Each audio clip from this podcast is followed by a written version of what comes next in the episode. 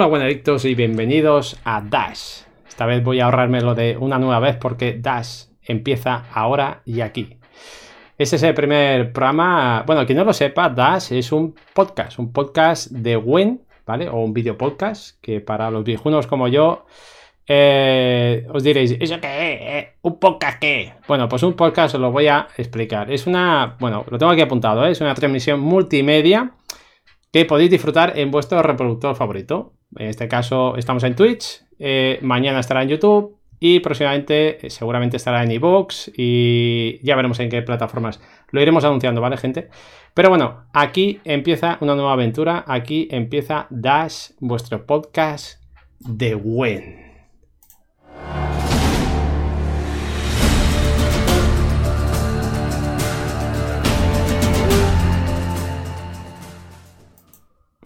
Bueno, pues eh, no sé si es lo que pensabais, Dash, pero es lo que es, ¿vale? Eh, por supuesto, es un proyecto que lleva cociéndose mucho, mucho tiempo. Eh, sobre todo, disculparme dos cosas. Hoy mm, voy a interactuar bastante, bueno, vamos a interactuar bastante poco con el chat. Entenderéis que esto, pues bueno, requiere de una atención extra a las pantallas, a poder enseñaros todo lo que os queremos enseñar. Pero, ah, bueno, y otra cosa que es el primer programa, entonces, como todo lo que tiene que ver con Wen, seguramente en próximos, eh, próximas entregas habrá un hotfix arreglando todos los fallos que veáis hoy. Eh, lo que vamos a hacer ahora es presentar a parte del equipo de Dash. Así que vamos a dar la bienvenida y también voy a poner musiquilla de fondo, ¿vale? Porque si no, esto con mi voz solo es un poco plasta. Vamos a dar la bienvenida al primer colaborador que, eh, bueno, es un señor que yo creo que lo conocéis todos, es un señor que te puede tocar una canción de Metallica o te puede resolver el crimen del vecino. Es la voz, la voz de Gwen, la voz sensual. Es Mike to come. Mike, buenas, buenas noches. Muy buenas noches, Asfilo, y muy buenas noches a todos en el chat. Bienvenidos a Dash, a este nuevo proyecto ¿no? que nace. Como bien dice el título, algo comienza y estamos con un montón de ganas de, empezar a hablar de Went y compartir esto con vosotros, ¿no? Así que, bueno, de momento todo pinta genial y espero que os encante porque hemos trabajado en cosas eh, realmente chulas, ¿no? Para, para este nuevo proyecto. Sí, yo creo que es un proyecto innovador. Bueno, sí que se han hecho otros podcasts, pero no ningún video podcast. Y bueno, ahora a día de hoy tampoco había ninguno ese, así en, activo. Y bueno, hemos venido a cubrir ese hueco. Pero no solo vamos a estar eh, Mike y yo solos, va a haber más gente aquí colaborando. Y esta noche tenemos a un señor que, bueno, si Mike decíamos que era la voz, el otro componente es el pelazo el pelazo que debe ser, debe ser a causa de los, que lo tengo por aquí apuntado, midi clorianos en sangre que tiene, ¿vale? Este señor es eh, Twitcher, es eh, YouTuber y debe ser eh, alguna cosa más de estas que habláis los jóvenes, pero que yo no me entero de nada. Y es nada más y nada menos que Ares, por aquí asoma. Ares, buenas noches. Hola, muy buenas noches, Asfilo. Buenas, Mike. Eh, encantado de estar aquí esta noche en el primer programa y bueno, pues acompañado de esta gente que tanto ha dado por Went, pues muchísimo mejor. Así que nada, espero que tengamos un buen primer programa y como has indicado, pues los pequeños problemillas que surjan pues eh, se solucionarán para próximas entregas. Bueno, pues ya estamos. El equipo de hoy al completo tenemos el pelos, la voz y la juventud eterna. bueno, ¿qué os parece? ¿Qué os parece esto, Dash? ¿Qué? Pues la verdad es que yo estoy muy contento, ¿no? Cuando eh, me propusiste empezar ¿no? con el proyecto del podcast, al principio te dije, bueno, a ver, Asfilo, relaja que, que ya sabes que en el Team Nova siempre estamos abarcando a veces más de lo que podemos, pero sí que es cierto que llevamos dos meses, digamos, más o menos. Sí, eh, sí, algo así. Currando en esto y todo ha ido encajando súper bien, ¿no? Eh, no somos tres solamente, vais a tener más miembros. Eh, nos falta un cuarto jinete del apocalipsis que vendrá en la próxima expansión, ¿no? Y luego aparte invitados que vendrán siempre, ¿no? Que yo creo que, que, hay que decirlo, hay que decirlo porque, bueno, se ha currado, no puede estar hoy aquí, pero que ha participado activamente y que sin él tampoco hubiese sido posible hacer esto es Hamedi, hay que decirlo, hay que darle crédito. ¿vale? Y bueno, yo creo que más que explicar ya otra vez qué es Dash, qué es el podcast y todo eso, yo creo que lo mejor es, vamos a ver qué vamos a hacer aquí, ¿no? Mike, ¿qué tal si vamos a, ver el sumario? Que entra por aquí. Va a dar caña. Venga, va. Ahí está. Menú del día, menú del día para todos los gustos, ¿no? Bueno, programa, este programa, ¿no? Inicial. Algo comienza y bueno, esta más o menos va a ser la estructura que vamos a mantener en todos los podcasts, ¿no? Irá variando un poco, irá mejorando, ¿no? Iremos nerfeando secciones sin sentido, como ha hecho CD Projekt. Pero en general eh, vais a tener, por un lado, las noticias, ¿no? Una primera parte con noticias sobre el mundo de Gwen, sobre cambios que haya, promociones, con énfasis en el mundo competitivo, ¿no? Para que estéis al día de todo lo que pasa, tanto fuera como dentro de la comunidad hispana. Luego vamos a pasar a una sección, digamos, ¿no? Más concentrada, más seria, donde vamos a debatir, ¿no? El tema de hoy, por ejemplo, obviamente, va a ser la expansión de Master Mirror. Y ahí, pues, intentaremos siempre contar con algún invitado y sacar conclusiones que os sirvan, ¿no? Para aprender un poco sobre, sobre web. Y ya luego, digamos que para ir terminando el programa más o menos, para no acabar con toda la turra, ¿no? Que no parezca esto una clase, tendremos pues una sección del CCOTV, que bueno, ya veréis lo que es, es básicamente una sección de promoción a la que ya llegaremos. Y otra última sección de preguntas y respuestas, donde gracias a vuestra interacción, a las preguntas que nos, que nos hagáis, tanto en chat como en redes sociales, pues iremos respondiendo ¿no? todas las dudas que tengáis, tanto de Gwen como en general, ¿no? de la vida. Bueno, ya veis que aquí ya necesitamos un parche, porque hemos puesto programa 0 cuando es el programa 1. Pero bueno, esto en el próximo hotfix que hemos hablado, eh, pues se arregla. Ya sabéis que Gwen es lo que tiene, que viene con bugs y a veces afecta incluso a los podcasts. Son, son los típicos bugs visuales que siempre acompañan a, las cartas. o también se puede considerar el programa piloto. Sí. Bueno, pues. Es, eh, tradición, ¿no? Que diríamos. Eh, no, algo, algo que tiene que ver con Gwen no puede salir bien a la primera nunca. Hay que romper esas tradiciones, ¿eh? Bueno, pues, ¿qué os parece si empezamos ya con noticias? Y, chicos, ¿empezamos? ¿Empezamos con noticias? ¿Vamos a ello? Pues venga, vamos a ir con una de rabiosa actualidad, ¿vale? Que ha salido hoy, hoy mismo, que es eh, el parche, el parche que ha salido para, en principio, nerfear Skellige, que, bueno, había mucha queja, incluso era un punto del debate de hoy. Así que, eh, bueno, vamos a ver un poco este parche que nos ha traído. Eh, bueno, ¿qué dice? Venga, el Second Win ha pasado de 14 provisiones a 11.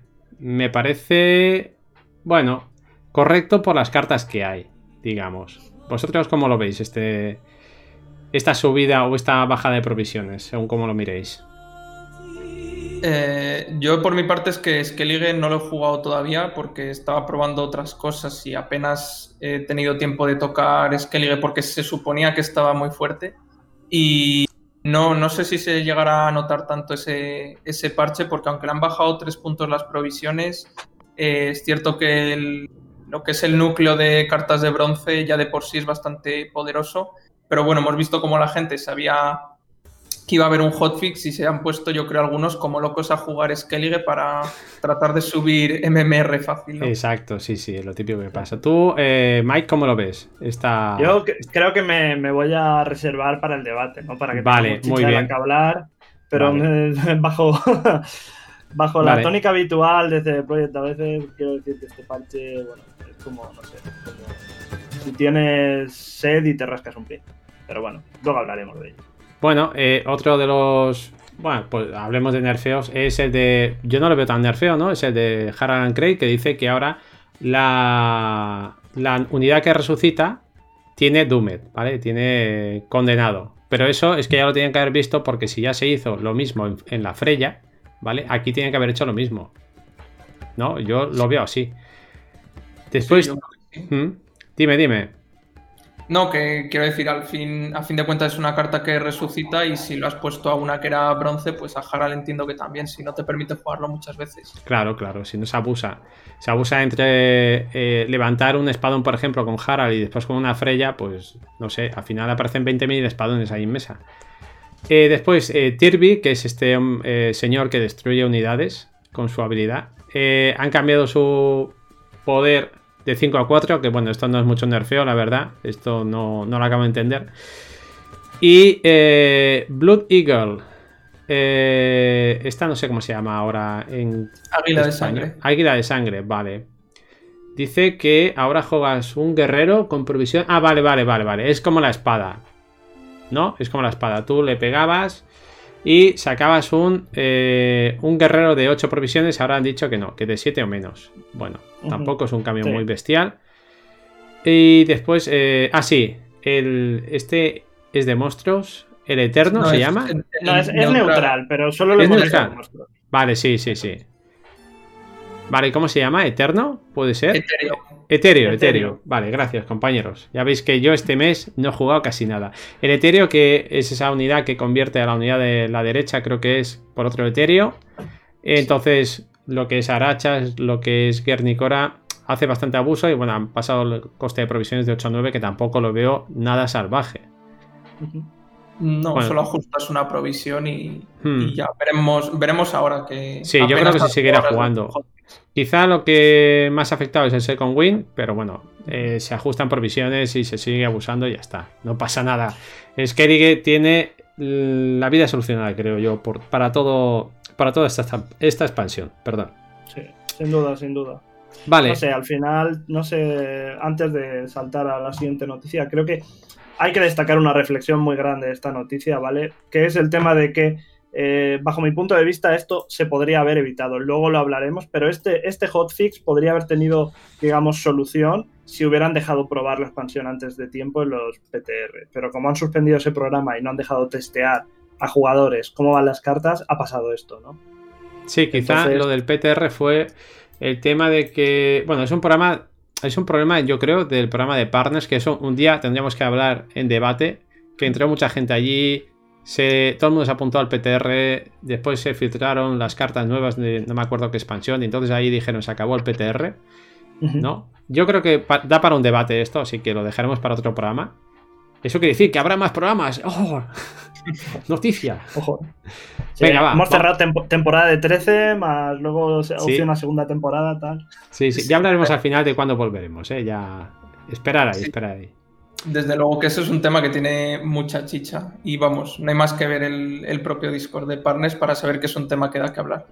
Bueno, pues saltemos a la siguiente noticia, ¿vale? Eh, con el lanzamiento de la expansión también salieron dos packs, dos packs de, bueno, avatares, marco, títulos, ¿vale? Al coste de, creo recordar, 400 polvos de meteorito que aún se pueden eh, conseguir los avatares ya se pudieron conseguir en los árboles de, temporadas pasadas, pero los marcos yo estuve revisando y yo no los había visto. No sé si no los había conseguido o son inéditos. Eh, a ver, esto es un movimiento que suele hacer CD Projekt cuando sale una expansión nueva. Te ponen caramelitos, ¿vale? Para que gastes tu polvo de meteorito y sea más difícil conseguir tu baraja en full premium. Pero bueno, para los enfermos como yo, los Fashion Victims, pues yo lo siento, yo cojo y lo compro todo. Aunque sea por el título, ¿sabes? ¿Vosotros qué habéis hecho? ¿Lo habéis comprado o no lo habéis comprado? Pues yo no, la verdad, yo de momento no, no le he prestado mucha atención. Me gusta que CD Projekt ahora esté haciendo las cosas bien en cuanto a ofrecer una diversidad, ¿no? De, una diversidad de cosméticos para un poco rentabilizar ¿no? lo que viene siendo el juego, porque hasta ahora nos daban las cosas con cuentagotas y sobre todo había muchas veces ¿no? que era como, vale, me has dado un cosmético y me has dado 50 formas de, de obtenerlo, ¿no? Entonces, me gustan estas pequeñas ofertas porque al final eso incentivas un poco el consumo, ¿no? Y, das, pues, chorraditas que a la gente les gusta, porque de hecho, si os dais cuenta, el avatar de la oveja te lo daban en la temporada pasada con, con el modo seasonal y el de Gaunter está súper chulo, ¿no? Entonces, es un buen movimiento. Yo aún no lo he comprado, pero es posible que compre el de la oveja. ¿Tú, Ares, qué? Yo, el de la oveja, yo creo que le tenía de haberlo desbloqueado en otra temporada, porque siempre aprovecho a coger cosméticos, luego uso siempre los mismos, eh, o casi siempre, salvo que, yo qué sé, coja y me dé por cambiarlos por el deck que esté jugando, en plan lore friendly, pero por lo demás suelo ir casi siempre con lo mismo. Pero bueno, está bien. Sobre todo el, marco este de Gaunter Odin. Yo no sé si eso estaba en algo del modo arena o es nuevo, nuevo. Porque los del modo arena, por ejemplo, tampoco tengo ninguno. Y en algún momento debería conseguirlos por, pues por eso, por el acaparar todos los cosméticos. Y el otro de la oveja, no sé. Mm, e, está chulo, yo creo, porque puedes hacer combinaciones graciosas. Pero no creo que. Si es por dinero, yo no creo que lo coja. Si es por polvo, sí, porque al final acabaré teniéndolas. Pues si es por polvo, sí que lo cogeré, sí. Eso es. Bueno, y a ver, Mike, ¿tenemos más noticias por ahí o qué? Tenemos más noticias, eh, teniendo en cuenta ¿no? que bueno, ha salido la expansión, todos estamos súper contentos, ¿no? Pero hay que también recordar que, digamos, esta expansión ha coincidido con el fin del viaje. Eh, este nuevo modo, ¿no? Que nos ha regalado CD Projekt. Creo que su gran acierto es lo que va de 2020. El, primer job de, de yo creo que lo hemos disfrutado un montón todos, ¿no? Si no me equivoco, chicos. Y bueno, eh, obviamente han sido un poco inteligentes de Project eh, respecto a que no han querido sacar un nuevo viaje con la expansión, porque no, tenía sentido, ¿no? Al final tener eh, un gasto que es el paquete de, la expansión y otro gasto que es el viaje, a mucha gente se le, se le hacía incompatible. Entonces han decidido posponer el nuevo viaje hasta el 5 de agosto. 5 de agosto que empezará la nueva temporada. Pero bueno, esto obviamente les creaba un, un problema que han ido resolviendo poco a poco, porque como bien sabéis, el sistema de progresión cambió a raíz del viaje, el tema de las coronas semanales y todo ello, y sin tener viaje, pues no había puntos de recompensa.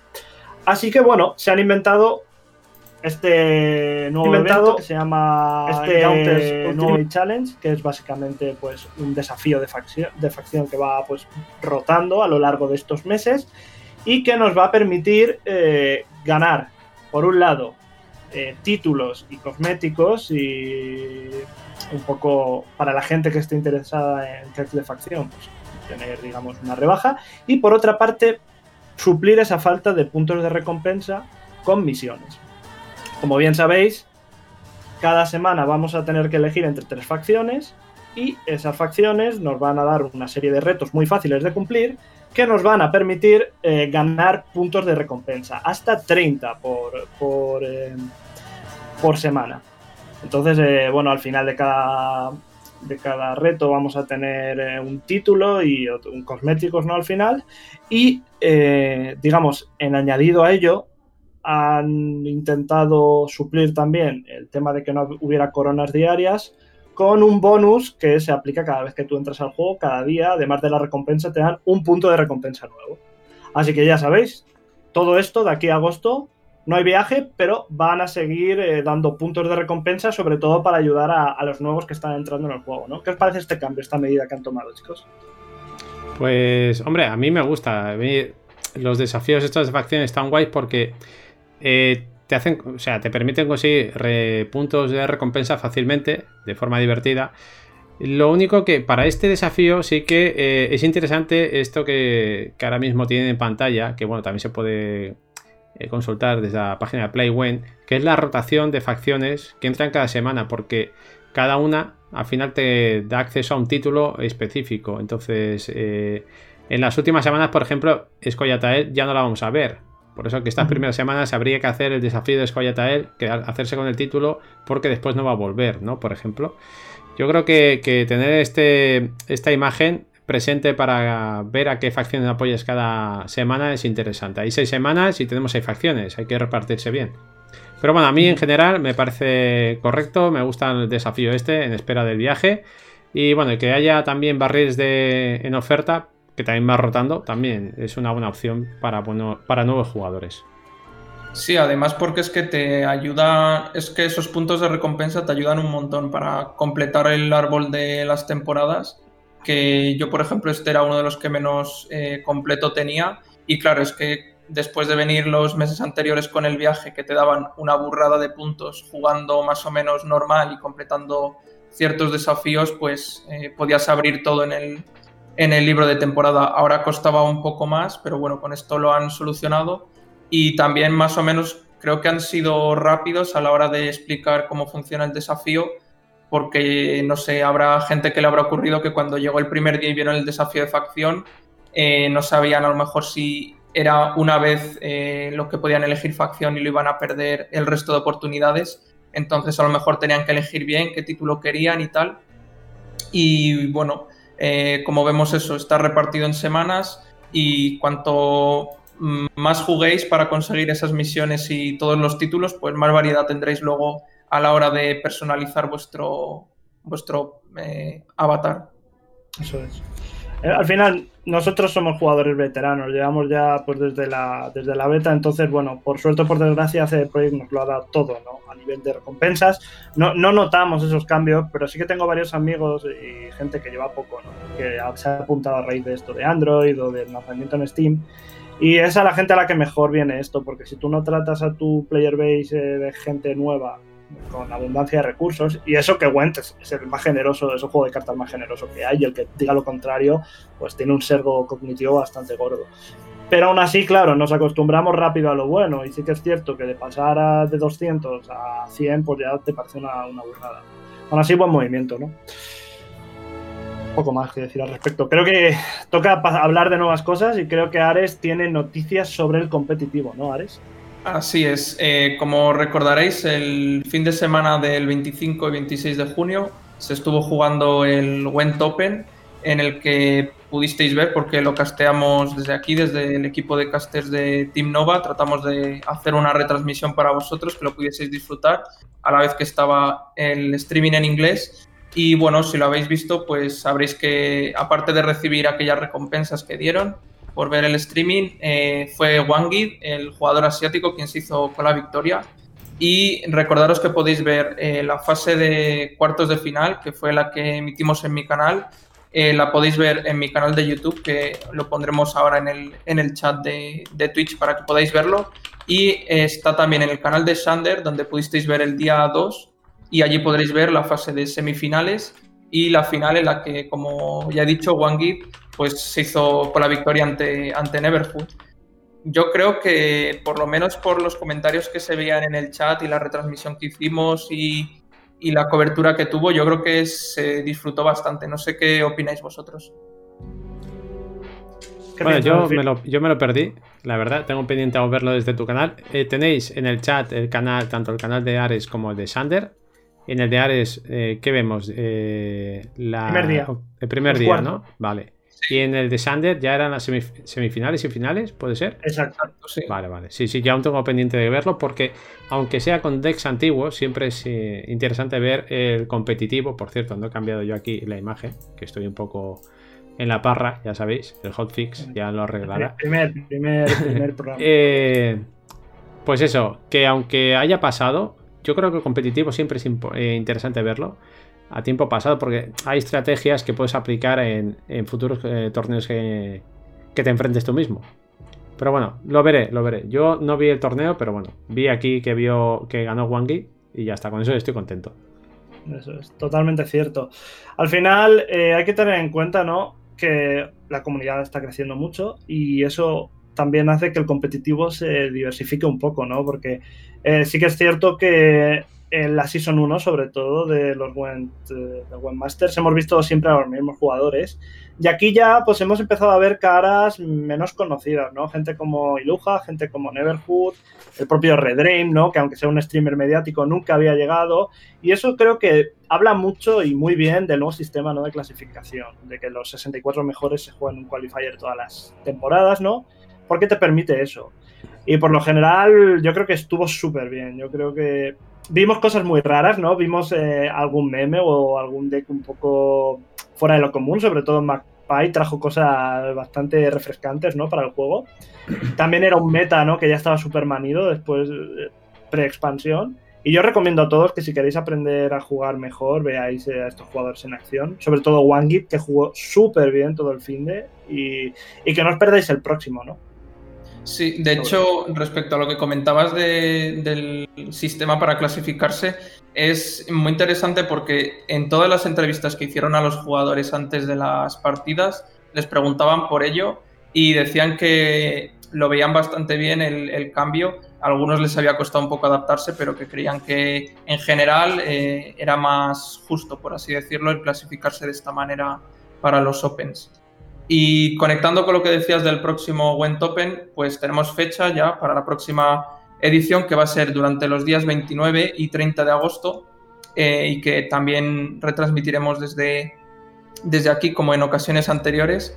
Y ahí veis eh, las fechas en pantalla y los clasificados por ahora son eh, Lastelin, Camps, que ya, se, ya jugó el, anterior, como veis en la tabla de enfrentamientos, Danirai y por supuesto Wangit. No sé qué, cómo, cómo, esperáis, porque va a ser el primer Went Open con, con la expansión ya, creo que lo suficientemente eh, practicada ya para, para ir preparados. Hombre, yo espero que me... Perdona, perdona, Mike. No, no, no, no, dale, dale, dale, Yo, a mí, la verdad, yo sí puedo, lo que pasa los fines de semana ya sabéis que para mí es un poco difícil, pero yo sí puedo, lo veo porque es eso, siempre aparece alguien con algún deck que no, se ha, no ha visto aún el meta, o sea, algo para sorprender, ¿no? O lo típico, ¿no? Un deck que hace counter a ese deck que está súper OP, que todo el mundo lleva, ¿vale? Y del que todo el mundo se queja a día de hoy, pero seguramente va alguien al torneo y lleva un, un deck que se come a ese a ese deck super OP con patatas. Y eso es lo que me gusta ver, ¿vale? El abusar del abusón. Eso es lo que me mola. Cierto, cierto. En, general siempre hay muchísimo nivel en los, en los Open. Es una pena que hayan sido estos últimos offline, o sea, perdón, online, que no hayan sido presenciales, porque eso ha dado algún problema técnico y les ha hecho pues, a todo el mundo adaptarse. También nos ha regalado ya una prueba fehaciente de que el modo espectador está ahí al caer, ¿no? Pero bueno, en general veo que Wangit, no sé qué pensáis, pero está muy dominante. Ha participado en los últimos dos, bueno, en, los dos que ha habido ha estado Wangit, en el primero un poco menos, en este se ha mostrado Imperial y ya lo tenemos clasificado, ¿no? Para este tercero, o sea que me parece que esta va a ser la, Season of the Wangit, ¿eh? A este paso.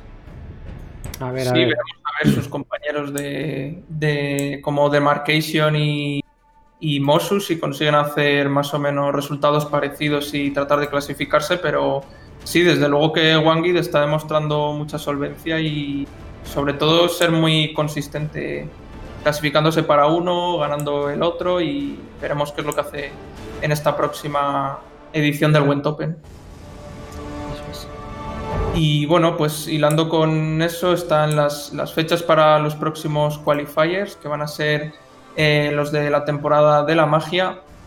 Ahí veis cómo está en pantalla toda esa gran lista de jugadores, tanto el top 16 como el top 64, que eso, eso se hace más difíciles de castear los top 64. Y sí, sí, pero eh, pon, haz, hincapié, hincapié en lo importante del top 64 de la temporada de la magia. Desde luego, a ver, en el top 64 vamos a tener una representación hispana como no ha habido en otras ocasiones, en las que van a estar eh, tanto el señor Akalajucha como Mr. Poison y ninguno sirve representando al Team Nova. Mientras que por otra parte vamos a tener también un representante de Sensual Team que es DKM 2493 que se clasificó ahí en la posición número 64 pero bueno, yo creo que hay que estar muy contentos, sobre todo ya no solo por la representación de nuestro equipo, sino por cómo ha crecido en, general a tener ahora esos cuatro clasificados hispanos y que algunos ya vienen de, otros qualifiers que demuestra que se hace un buen trabajo tanto de los jugadores como, como por detrás del equipo, ¿no? No sé qué opináis. Yo, yo opino que el canal de Asfilo ha hecho un gran bien para el buen a nivel nacional. Sí, ya está. Ya, hasta aquí puedo leer. Ya está. Ya, ya he dicho lo que tenía que decir. Eso es. Por parte, es que es eso. La comunidad hispana es lo que tiene, ¿no? Que vaya creciendo y que vayamos mejorando todo y que nos pongamos las pilas. Cuatro personas eh, que está de lujo. Normalmente, bueno, ya hemos visto, ¿no? Pues eh, dos veteranos de toda la vida ya que llevan ahí en el top 64 desde que se creó casi, ¿no? Que, es que son Poison de Acalajucha. Pero luego es eso, tenemos a Fran, a ninguno sirve, que por un lado, ¿no? sabemos que tenía potencial. Y luego el tema de Kavistan, un, un, chico, un chico hispano, de, bueno, latinoamericano del, del Team Sensual que, joder, se lo ocurrió, en el último minuto se clasificó número 64 con, vamos, con un mérito tremendo y bueno, desde aquí les deseamos lo mejor a los cuatro, ¿no? Ojalá poder tenerlos, o por lo menos con opciones de que un hispano ya esté en el próximo Went Open de agosto, porque sería increíble y porque así daría sentido a comprar el pack este del invierno, porque al final, para mí, comprar un pack cosmético es, invertir en uno de los hispanos que vayan a estar para que se lo lleven. Sí, sí, porque parte de ese dinero recogido, ¿no? En esos packs van al premio, van al pool, ¿no? Del, premio del ganador. Entonces, claro, si la pena es que solo puede pasar uno de aquí, pero espero que sea uno de los dos. vale, pueden pasar dos, vale, perfecto. Pues que pasen dos, me da igual quiénes son. Que pasen dos, eso es, los que sean. Sí, sí. Bueno, eh, Anda, anda, que no estaría guay luego verles eso en el torneo, verles entrevistados, verles ganando las partidas en, el Open, eso ya sería. Buah,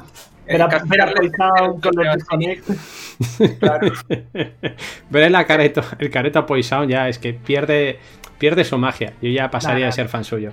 La gana, la gana.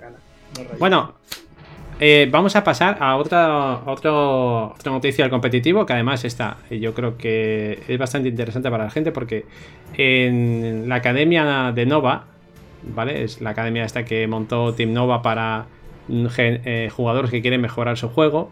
Si hay una pregunta muy recurrente que es, oye, ¿cuándo salen los torneos para apuntarnos? ¿No? ¿Es eso cierto, Mike? Eso, eso, eso es cierto. Ya dedicaremos un programa, ¿no? Solo a la academia, que está siendo brutal. Pero sí, hay que recalcar a la gente y decirles, oye, que no todo es esto del Webmasters, ¿no? Que hay torneos que organizan ciertas comunidades o ciertos equipos donde puede participar todo el mundo, ¿no? Y es el mejor sitio para practicar y empezar a foguearse. Así que tú tienes uno, ¿no? De que presentar, ¿no? De, por parte de la comunidad brasilera. Sí, sí, es el Vale Cup, ¿vale? Que se va a jugar estos días. La pena es que el plazo expiró ayer. Bueno, eh, creo que por Discord ya lo lanzamos. El que estuviera interesado ya se apuntó. Pero bueno, que sepáis que hay torneos que están abiertos a que se apunte todo el mundo. Y este era uno de ellos. Se estará jugando estos días. Del día 8 al día 15 se jugará la primera fase de clasificatorio. Después del día 17 serán los cuartos de final. Y el día 18 en directo las semifinales y final. Lo cual también está muy interesante de ver por el tema este del competitivo, que yo creo que se verán buenos decks y también tendremos seguramente algún jugador interesante ahí. Porque siempre que hay dinero por medio, no sé si hay dinero en este, pero aunque haya barriles ya, ¿sabes? La gente se apunta. En este no hay dinero, no, no hay dinero. Pero en el que viene ahora, que nos va a hablar eh, Mike, eh, que aquí yo creo que tienes papel protagonista. Eh, aquí sé que hay pasta, aquí hay money, on the perch. Aquí, ¿de qué vamos a hablar? Venga, va. Aquí hay rupias. Vamos a hablar del Invitational de TLG. TLG, ya sabéis, es uno de los eh, mejores equipos de web, ¿no? De los más antiguos y conocidos. Son americanos y son bastante conocidos por hacer torneos. Y bueno, han decidido tirar la casa por la ventana. Y este fin de semana, 11 y 12 de julio, vamos a tener un Invitational, un torneo donde han invitado a 100 de los mejores o más influyentes jugadores de la comunidad internacional de Wend. Entonces, bueno, vamos a tener pues a casi todos los que van siempre a los Wend Open y al Wend Masters, más además, bueno, representación de cada uno de los equipos y organizaciones más importantes de Wend, ¿no? Entonces, bueno, Destacar que va a ser un torneo que va a durar dos días. Vamos a tener un primer día con un suizo de siete rondas. Imaginaos 100 personas pegándose ahí por un premio que creo que era eran una pool de mil, de mil dólares. O sea que está bien el dinerito. Sí, sí, más que nada. Ay, perdón. Acaba, acaba. No, no, no, no, digo que más que nada es, es que está bien, joder, mil más que cero. Sí, sí, no, desde luego, más, que, más que barriles premium solo está bien. Y nada, y un segundo día con eliminatorias. Entonces, bueno, vamos a deciros que, por suerte, eh, otra vez, Team Nova y Sensual Team van a estar representando a la comunidad hispana. Y bueno, como estáis viendo en pantalla, por un lado, en, el Team Nova, pues estará jugando a Kalahucha, eh, Freilcoast, Hamedi, estaré yo también haciendo el Canelo. Tendremos a Mr. Poison y a Windave, ¿no? Eh, estos seremos, somos los seis que, a los que nos han invitado para jugar este Invitational. Y por parte del Sensual Team, que también han sido invitados, cambiar, porque Aparez no puede, es Kavistan, el, el, jugador que hemos visto que se ha clasificado. Para el próximo parche del, del, podcast tenemos que corregir eso. Tendremos a Kavistan por un lado, a Jordi Meleni, súper conocido creador de contenido, ¿no? Eh, y uno de los grandes jugadores del Sensual. Y por otra parte, pues a Maurandi, ¿no? Quien no conoce a Maurandi, antes estaba en, en el chat. Eh, que también estará eh, jugando este Invitational. Yo tengo muchísimas, muchísimas ganas de, bueno, de poder eh, representar al equipo y que lo veáis, porque bueno, los partidos se van a emitir, van a haber equipos de casteo y muchas sorpresas. Creo que va a haber una sorpresa súper, súper importante que no podemos decir aún nada, pero Oh. va a estar bastante chulo. Atención, spoiler. spoiler, va a pasar algo. Va a pas- pasan cosas. O sea, es que, ¿Qué os parece esta iniciativa, chicos? Ah, pues bien, bien. No, no, a mí yo cuando vi que había pool de premios con metálico, o sea, con dinero en metálico, dije, eh, esto aquí nivel. Y sí, sí, va a haber nivel, que yo creo que ya sé cuál es la sorpresa y aquí nivel, va en serio. Este torneo va a ser la leche, o sea, a la altura del, del buen Master o buen Open, creo yo. Sí, sí, sí. A nivel de producción, por lo menos. Y bueno, lo de la Pérez, eh, perdona, esto es. Necesita el hotfix, este que hemos hablado, ¿vale? La verdad es que lo- cogí la imagen y hasta ahora no, no había caído. Y ahora sí, ahora me acuerdo de que cambió en el último momento porque a Pérez no podía y tal. Y bueno, pues le han dado la plaza de KM, que también, pues ya se ha visto que es un gran jugador. Y espero que haga un gran papel. Sí, desde luego. Eh, tengo muchas ganas de ver cómo funciona porque se ve que es una iniciativa que llevaban ya tiempo preparando. Eh, más o menos, quizá no, no saber exactamente qué iba a ser este torneo de este calibre, pero sí que parecía que dejaban indicar alguna pista. Cuando veíamos que TLG decía, pues ha entrado a formar parte del equipo este diseñador de no sé qué, o ha entrado esta persona eh, también al equipo más de, de diseño, de administración y yo creo que más o menos pues eso ha desembocado en este torneo que de hecho habían hecho buena han hecho una buena promo yo creo han hecho un par de vídeos creo estos diseñadores para para fomentarlo y promocionarlo y bueno pues el invitar a tanta gente de tantos equipos conocidos pues ya te da eh, esa expectación y esas ganas de tanto público detrás que quiere ver tanto buen competitivo como a sus jugadores más o menos conocidos y algunos de hecho son amigos, pues viéndoles competir en un torneo de, este, de, tremenda altura, ¿no? Exacto. Eh, antes de que sigamos adelante, si queréis más información, tenéis, os dejo la página web teamleviathangaming.com barra invitational, donde vais a tener toda la info y en las redes sociales, en el Twitter, Leviathan TLG, vais a tener todo. Han hecho vídeos eh, para prepararlo. Tenéis un pequeño reportaje con mejores momentos del WEN, explicando el formato, quién va a castear cada, cada digamos, eh, idioma, porque van a haber varios equipos de casteo. Y en general, si queréis saber todo y estar al día para este, para este fin de semana, teamleviathangaming.com invitational. Y nada, siguiente torneo, ¿no? Que no todo también. Bueno, Este espera, es que hay una pregunta que han lanzado. La verdad, las preguntas las contestaremos al final, pero yo creo que esta es interesante contestarla ahora. Preguntaban si se va a castear en castellano. Desde luego, eh, vamos a estar tanto el día 1 como el día 2, 11 y 12, vamos a estar casteándolo desde Team Nova, desde mi canal y del canal de Shander, acompañados de más gente, como hemos hecho en otros torneos, en otros, en los Open, por ejemplo, para tratar de traer la mejor retransmisión posible.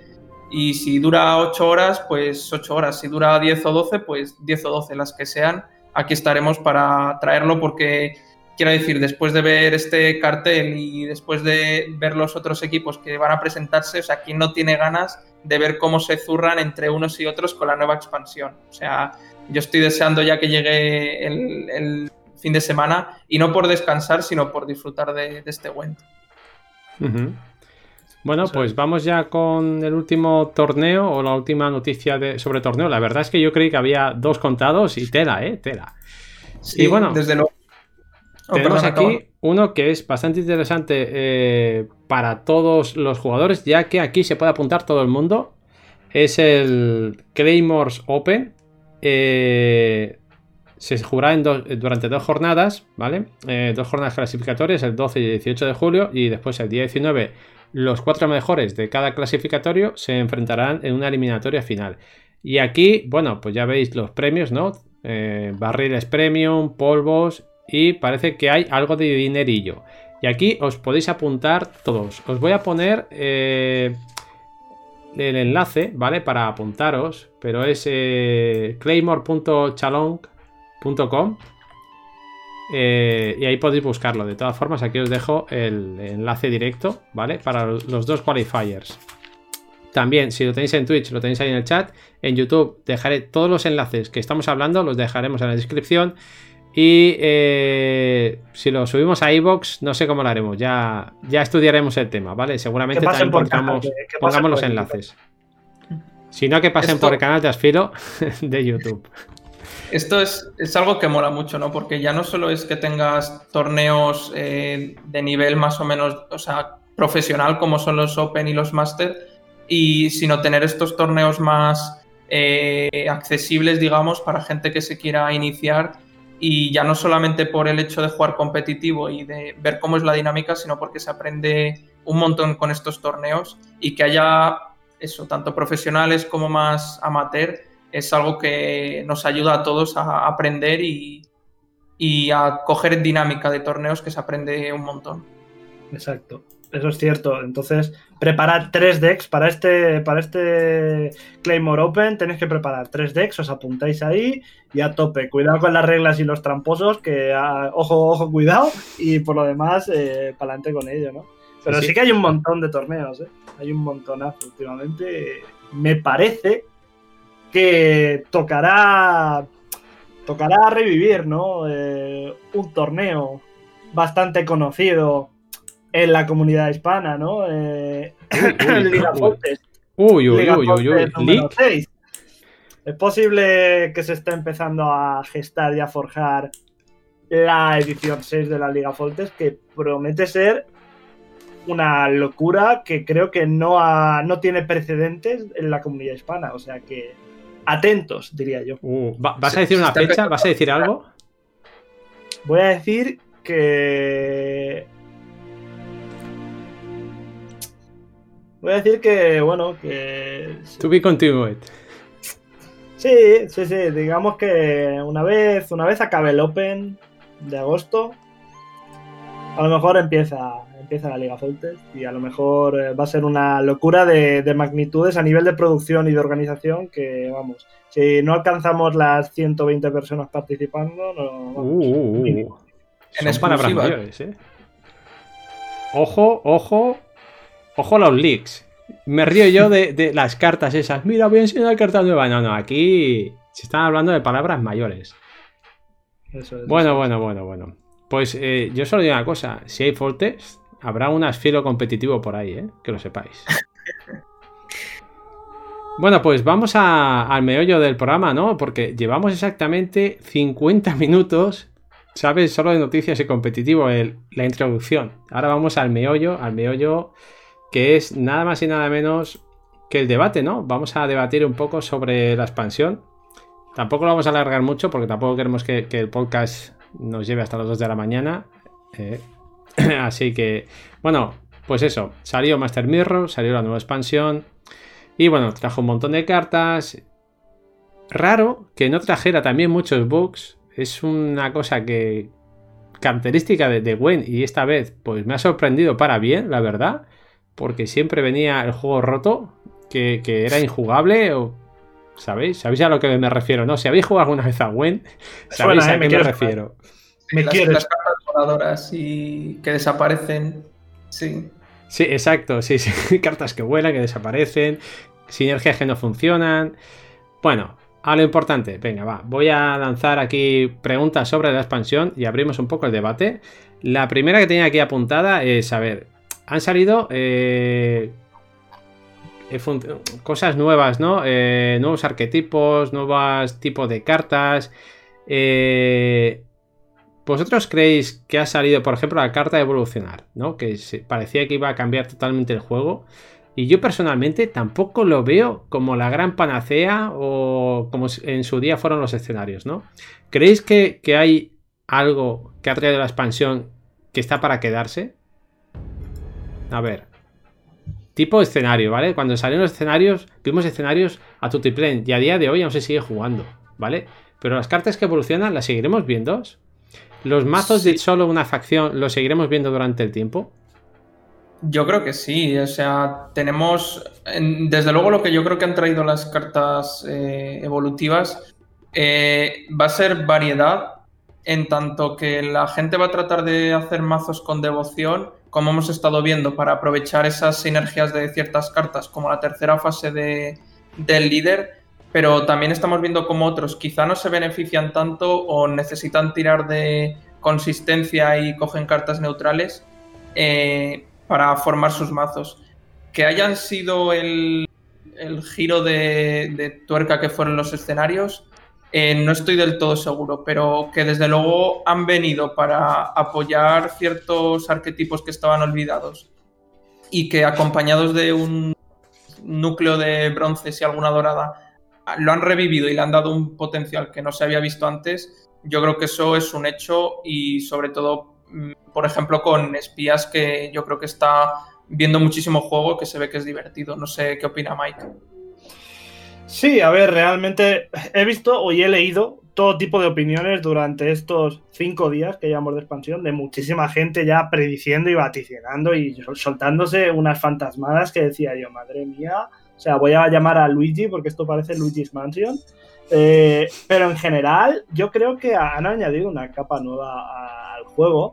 Eh, yo creo que la devoción es una mecánica muy interesante y es una mecánica que sobre todo va a tomar fuerza con el tiempo, porque van a empezar a salir todavía más cartas de facción buenas y las neutrales se van a utilizar menos. Realmente, hoy en día, yo creo, Skelly que puede jugar con devoción sin ningún problema. Sindicato, si juegas Suar, luego lo veremos, puedes jugar sin ningún problema con, con devoción. En Monstruos puedes jugar con devoción. En Reinos del Norte, quizá menos que en otras facciones, pero también puedes jugar con devoción. Entonces, a mí me parece algo súper interesante. Y yo creo que las cartas evolutivas se van a seguir viendo, porque al final hay algunas, sobre todo, que te, que te meten muchos puntos, ¿no? Es cierto que no es, digamos, la, la locura, entre comillas, de los escenarios. Aunque hay que recordar que los escenarios, bueno, pasa un turno y te los pueden petar. Pero bueno, la dicotomía mm, devoción o no me parece muy sana en el meta porque te permite saber si tu rival está llevando cartas neutrales. Entonces, cuidado con Igni, cuidado con Bongiver o no. Eso es lo que pienso yo. La verdad. Sí, sí, no. Eh, lo has justificado bien. O sea, jugar en torno a devoción, verás si el, tu oponente está jugando con devoción o no. Eso es interesante. Eh, quizá era más difícil ver si alguien estaba jugando con un deck de Troco o de Radella porque llevaba una copia o igual llevaba dos pero tú no los habías visto, ¿sabes? Pero aún así veo más potente un deck de solo una copia con Radella y Troco que no las de devoción. Y aún así creo que tiene cabida las cartas de evolución en un deck sin devoción. Porque la devoción lo único que te permite es llegar hasta la tercera evolución. Y quizá con la segunda ya la carta ya renta eh, por, puntos de provisión. Y puedes meter alguna neutral o incluso hacerte un deck de Radella, ¿vale? Ojo lo que estoy diciendo ya, con cartas de evolución. Carta de evolución, Radella escenario. Ya ahí lo dejo. A ver, ¿dónde está Poison para hacer el deck? A ver, devoción está, está interesante, pero no la acabo de ver eh, el gran pum ese que se hablaba, ¿sabes? De que iba a cambiar el, juego, que iba a haber un nivel más, ¿sabes? Como yo, yo lo he imaginado como escenario, pero al final no ha sido así. No sé, bueno, el tiempo dirá. A ver, también es cierto que los escenarios sufrieron ciertos cambios, algunos, como vimos con el Pasiflora, vimos con el de Reinos del Norte, y quizá veamos algún ligero cambio con las cartas evolutivas, aunque sí que es verdad que lo, lo que dices de que es posible que no sea necesario esa tercera fase porque solamente añaden esa capacidad pasiva de ganar un punto, una moneda, un, punto de busteo en una unidad y es posible que no te sirva muchas veces. A ver, sí te sirve, pero muchas veces por el turno que duran en mesa eh, te da igual que esté en, en fase 2 y que además no haya no tenga velo en matchups como contra Nilfgaard puede ser incluso una ayuda el que no tenga velo porque ya te libra de Vincent. Pero sí puede, sí, puede que sea lo que has dicho, que no haya sido ese giro, pero mm, digamos que todavía tienen un largo recorrido y veremos si añaden más cartas con devoción que te obliguen más a jugar esas cartas de facción. Aunque he de decir que yo no estoy... O sea, me gusta que se puedan seguir jugando ciertas neutrales, y que no digas tienes toda una cantidad de cartas de neutrales que no vas a querer jugar nunca.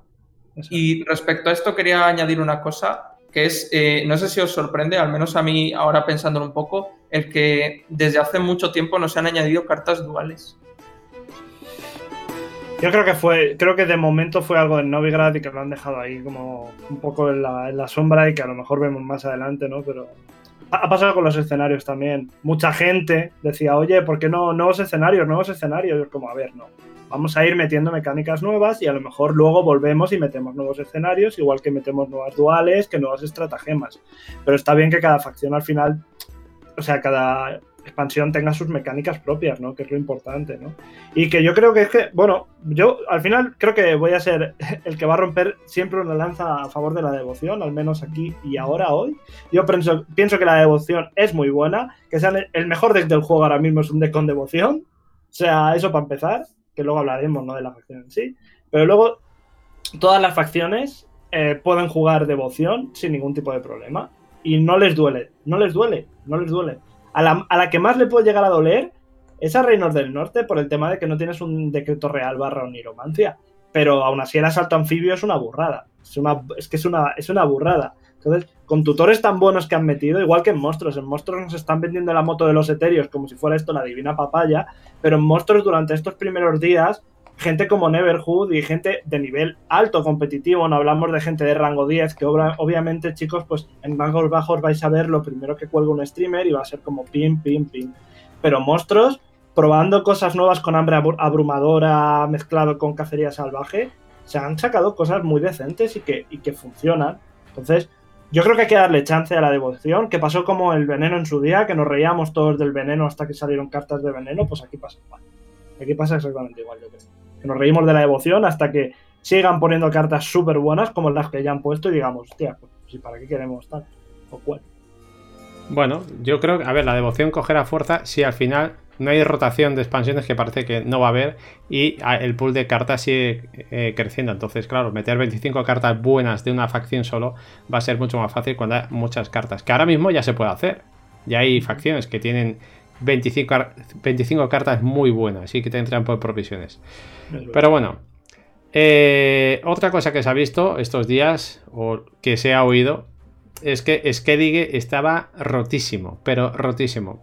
La prueba es que tú ibas a jugar y todo era Skellige, ¿vale? Todo era Skellige. Estuviera o no estuviera roto, todo el mundo está jugando Skellige. Por algo sería. Yo no gané ni una, pero... Porque su Skellige era mejor que el mío, simplemente eso. Entonces, ¿Vosotros creéis que era necesario el nerf que se ha llevado y que hemos, eh, del que hemos hablado al principio del programa? Tú, estabas jugando con el Skellige sin devoción, como has dicho antes, y claro, por eso, te han ganado. Eh, pues si estaba tan fuerte o no, yo creo que esos datos, quien, quien los tiene todos y tiene los hechos, es CD Projekt. Es quien tiene cuántos ha jugado ese mazo, o ese líder más bien, cuánto ha ganado, eh, eso creo que solamente lo sabe CD Projekt y no sabremos si con esto que están haciendo de sacar estadísticas eh, de hace dos temporadas lo harán en este momento únicamente de los primeros días de expansión para ver eh, un 80% de play rate de Skellige. Que cuánto haya ganado, no lo sé, porque luego también hemos visto otros, antes de que metieran el hotfix esta mañana, ver a gente cómo se los farmeaba los Skellige. Y hablo de Saber, hablo del tweet que puso de Marcation, que parece que le cayó algo de, como de bronca, y ambos veías como, vale, se está jugando un montón de Skellige, pero es que en las imágenes que había pasado, igual había ganado, pues yo qué sé, 20 de, o sea, 18 de 20 partidas o 25 partidas, algo así. No sé, no me...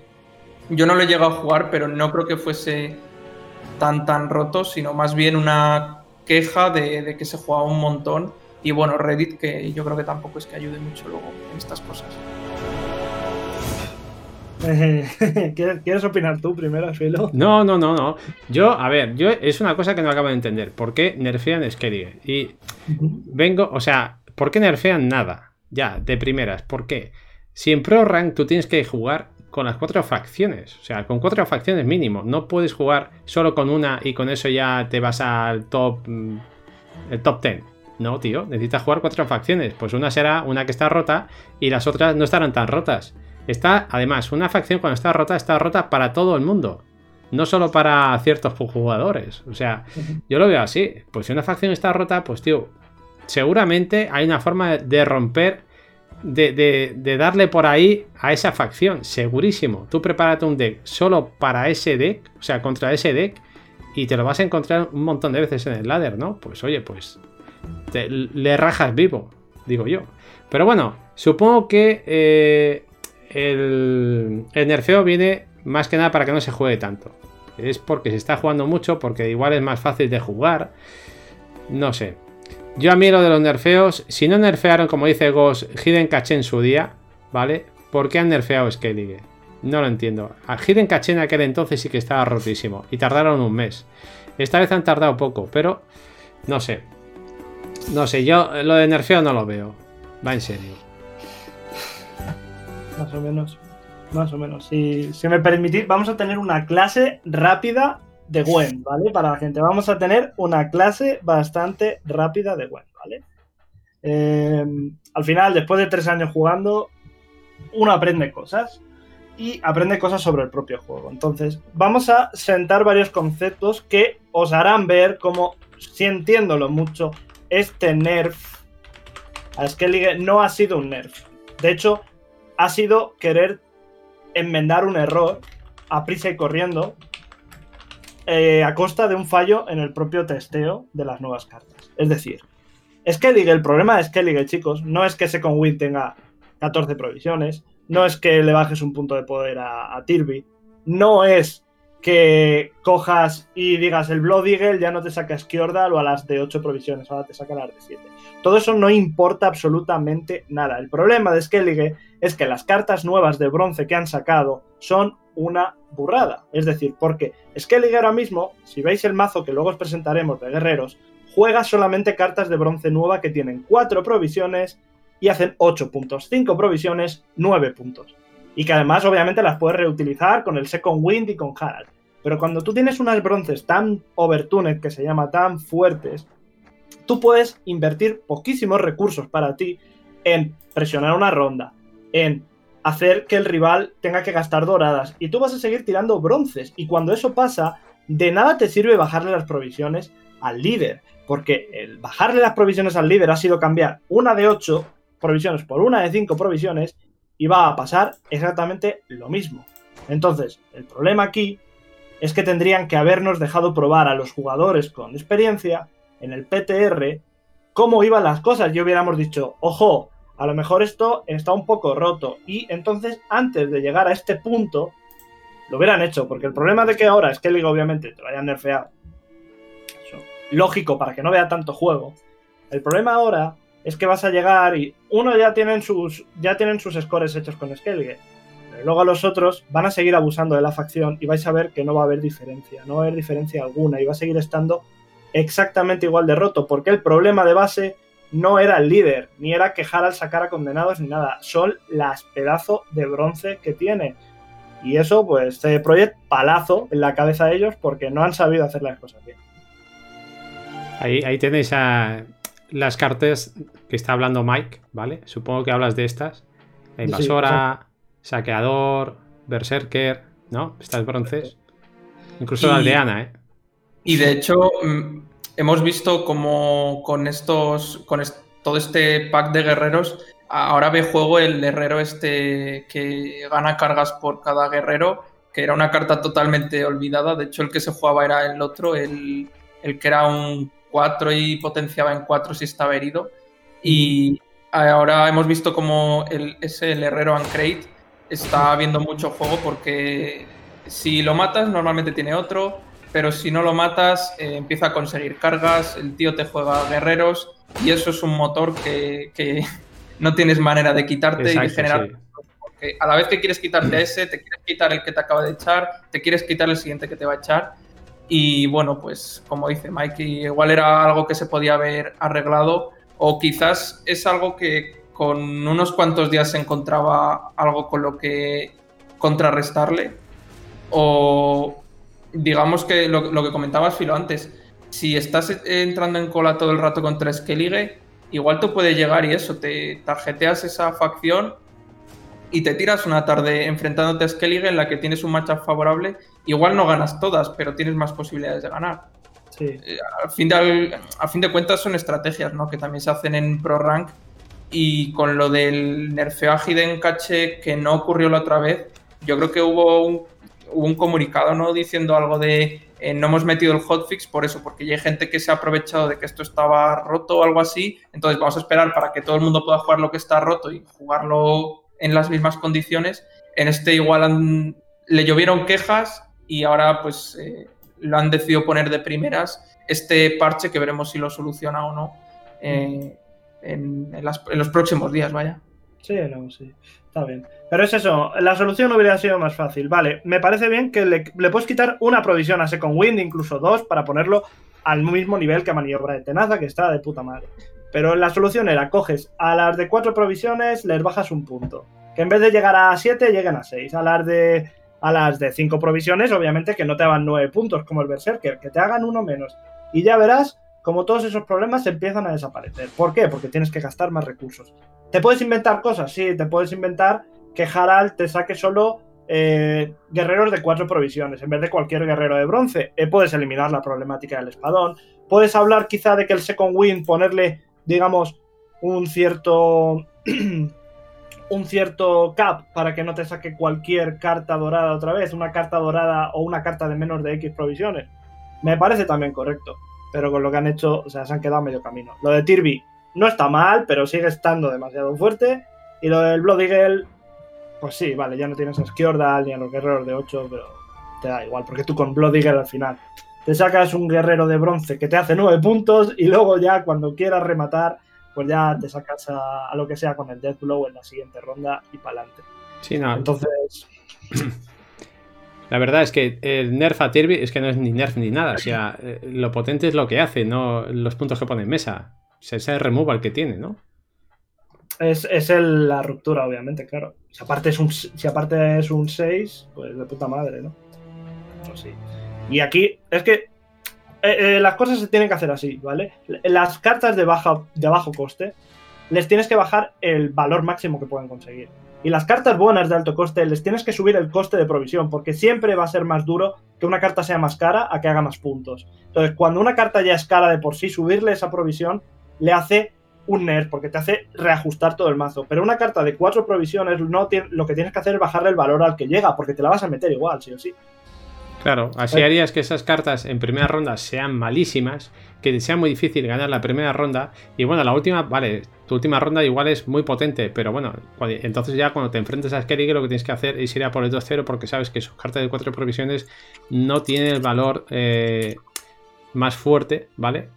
Que tardarían una ronda más en subir, ¿no? Los veteranos estamos hablando, ¿no? En subir un puntito más, que son más puntos al final en mesa, pues no sé, las pones muy malas al principio en primera ronda y claro, pues es que ya le sería más difícil ganar la primera ronda. Después ya solo te falta, te hace falta pusearle la segunda ronda y ahí ya está la habilidad del jugador, ¿no?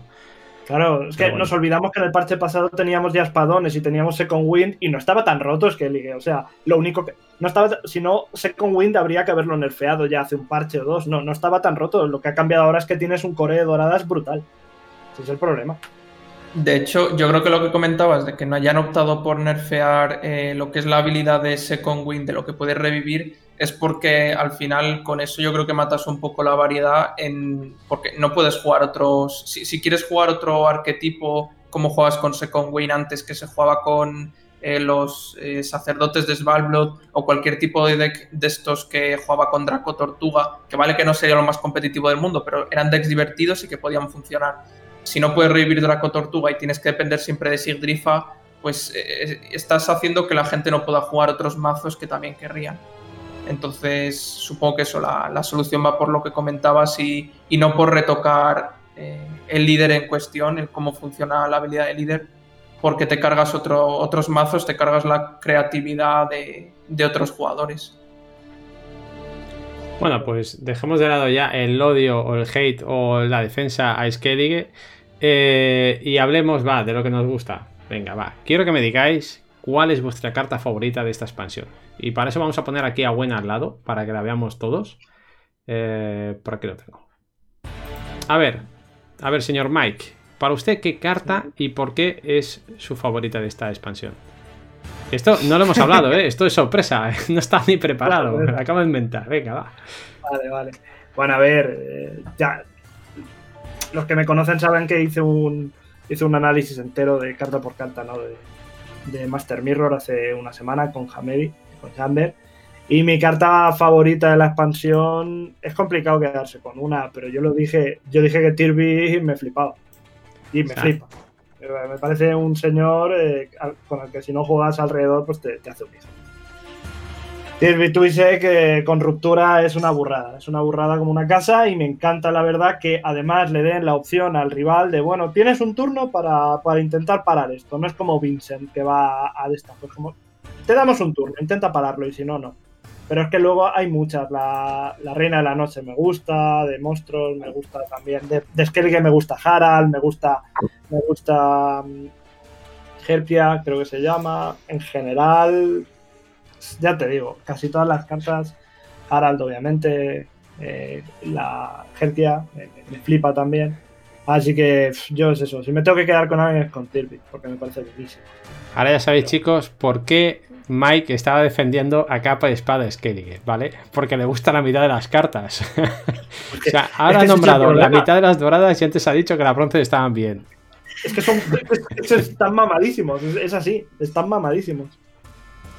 Bueno, bueno, bueno. Venga, Ares, tú que eres más electo. A ver. Yo, yo voy a tirar más, no tanto por los puntos que hagas, sino por el arte de las cartas, que es algo que de este juego me apasiona. Como es juego que a mucha gente porque es algo en lo que destaca, entre otras muchas cosas.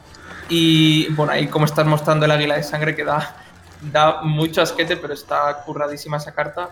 Pero bueno, yo como estuve comentando cuando salieron los reveals, mis favoritas, mis dos favoritas en cuanto al arte son tanto Auberon Muisesak eh, como Eidne. Me parecen las dos cartas con el mejor arte de la expansión, acompañadas de algunas bronces. Eh, pero es que Auberon y, y yo creo que se llevan la palma tanto por eh, la temática que tienen, sobre, todo sobre todo por eh, como la segunda de la segunda fase de Idne me parece en plan muy bonita, la segunda ahí con, con Moren de niña. veremos si esta carta ve más juego, porque por ahora creo que no es de las más fuertes y me gustaría verla. Y mm. me gustaría pedir a CD Projekt, que yo creo que ya lo ha pedido mucha gente, pero bueno, me sumo a, a la solicitud, que es poder ponerse estas cartas en el perfil, igual que puedes ponerte otras en premium, que ahora mismo solamente se puede poner uno, la versión fase 1 de estas cartas, y yo creo que a, mucha gente le molaría poder ponerse la segunda o la tercera versión de estas cartas, porque hay algunos artes que es que son brutalísimos. Y no solo de doradas, sino de bronces. Así que yo tiro por el arte en este, en este apartado y voy por esas dos. Muy bien. No han pasado de pase aún ¿eh? en el confinamiento esas cartas.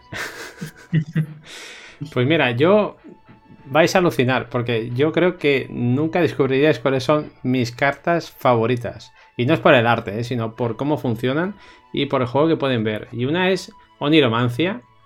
Es neutral, tiene eco, juega cualquier carta de tu baraja. Ya sé que son muchas provisiones, pero a la que lo robas en ronda 1, eh, no sé, es que puedes jugar lo que te dé la gana que tengas en el deck. Puedes jugar lo que te dé la gana. me da pena. la pasiva de Niromancia, que es no robarla? Ya. Esa es la que tengo yo. Esa es la que tengo yo. O Niromancia decreto real. Y fíjate que aquí sí que han hecho que a la segunda vez que la juegas ya le adquiere condenado, ¿vale? Entonces ya una tercera vez va a ser que no, chato. O sea, tres rondas jugando Niromancia ya es demasiado. Pero la mecánica esta de eco la veo bastante interesante poco hemos hablado de ella, yo creo que Echo está muy, muy bien. Y bueno, ya no os digo nada de Oniromancia en Premium, que no tengo para crearla si no la creaba ahora mismo, en directo. Y la otra que me gusta mucho, que yo creo que se va a ver en todos los decks de, Scoyatael, es Protector del Bosque. Parece una chorrada, pero esta carta te saca una, una carta de naturaleza de bronce de tu cementerio. Y con eh, reproche va muy, muy bien. Es un removal. Eh, a mí me ha gustado, me ha gustado bastante. Además es un tag estreant que tampoco hay tantos. Los hay, que sabéis que los vamos a jugar siempre en última ronda, pero esto, jugarlo en primera y ponerte por delante en puntos, pues está bastante bien.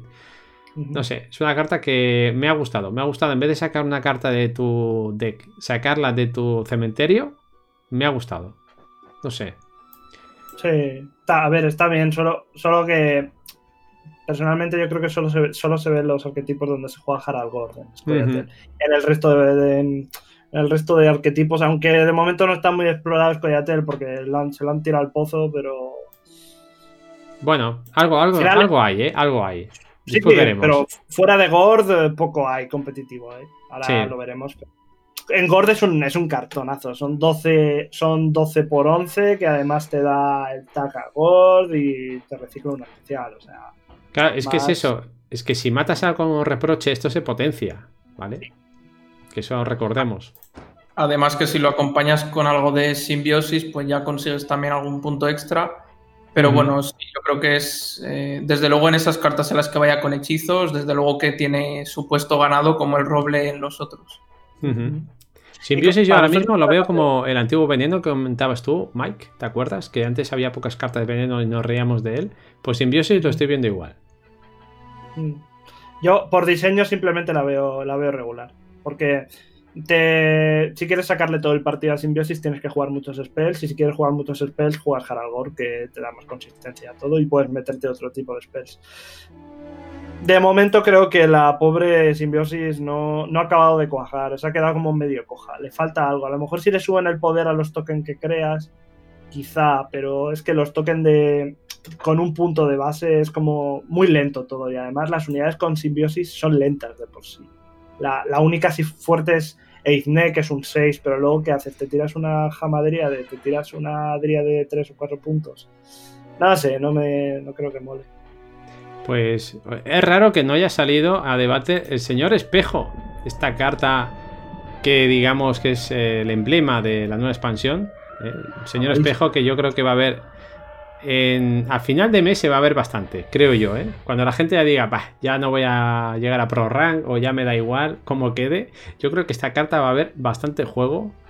Señor Espejo, que eh, lo que hacía, recordemos, bueno, tiene velo, que eso es lo de menos. Dice, transforma la carta más a la izquierda de tu mano en una carta legendaria aleatoria de tu facción que no estuviera en tu baraja inicial. Repite esta habilidad cada vez que juegues la carta más a la derecha de tu mano. ¿Cómo veis esta carta, chicos? Muy meme. Muy meme.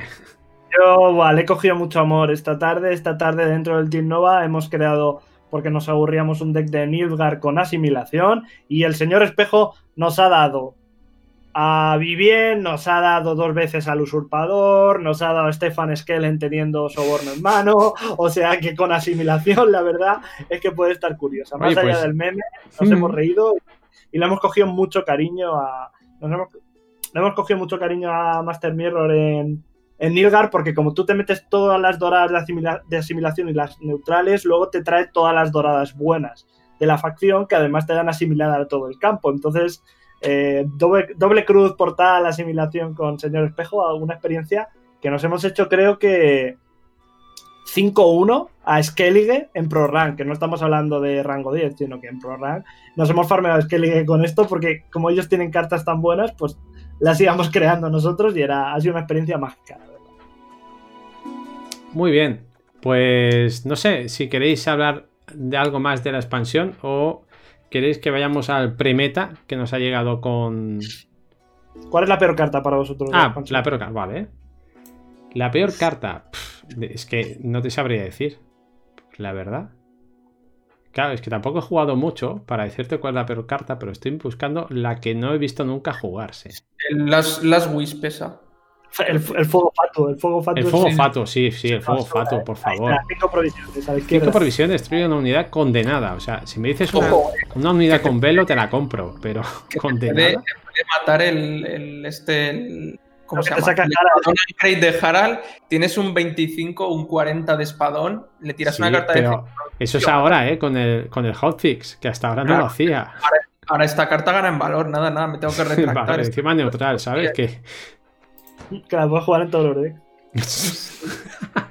Eh, bueno, hay algunas también, como la. A mí, Guerra de Clanes, por ejemplo, no me gusta nada. Aunque la he llegado a ver hoy, ahí sí, está, sí. provisión. Ah, fuera. No, no. Incluso es mala esta. Jinetes rojos. A mí no, no es mala, esa no es mala, no te rayes. No, no, o sea, la llevas por si no te llega Argaez, ¿no? Se llama Argaez. La, la de Eco, sí, Argaez. Porque tú lo que quieres es cinear la reina de, de hielo, del invierno, perdón. Tú la quieres cinear y llevas Argaez. Y por si acaso no eh, te sale Argaez, pues lleva jinetes rojos. Pero una vez has tirado Argaez y has cineado, esto no sirve para nada. a ver, son unos un 8, un 8 por 6, ¿eh? Sí, 8 por 6, vale, sí. La de la izquierda es peor. La izquierda es un poco truñera. El sacrificio, sí. La ofrenda, ¿no? Sí, la ofrenda, así que. En larvas, la he visto en larvas. en larvas. Pero es como. Mención, yo quiero hacer una mención especial a la carta de Siegfried de Denesle porque no verá juego, pero madre mía la, el efecto que tiene cuando sale, qué pasada. Ah, sí, sí, la purifica todas las demás unidades. A ver, no ve juego. Por ahora yo no, es que no le veo, no le veo. Plañideras por ahí, ¿sabes? Que estaban cojas y, que jugaban algo de esto o con bestias, pero poco más. En bestias sí, en sí, este. Sí. Sí. Hombre. Plañideras o bestias. Plañidera, Carancir, Siegfried. No, hombre. Sí, hombre, lo hace dos veces. ¿Pero para qué mm. quieres?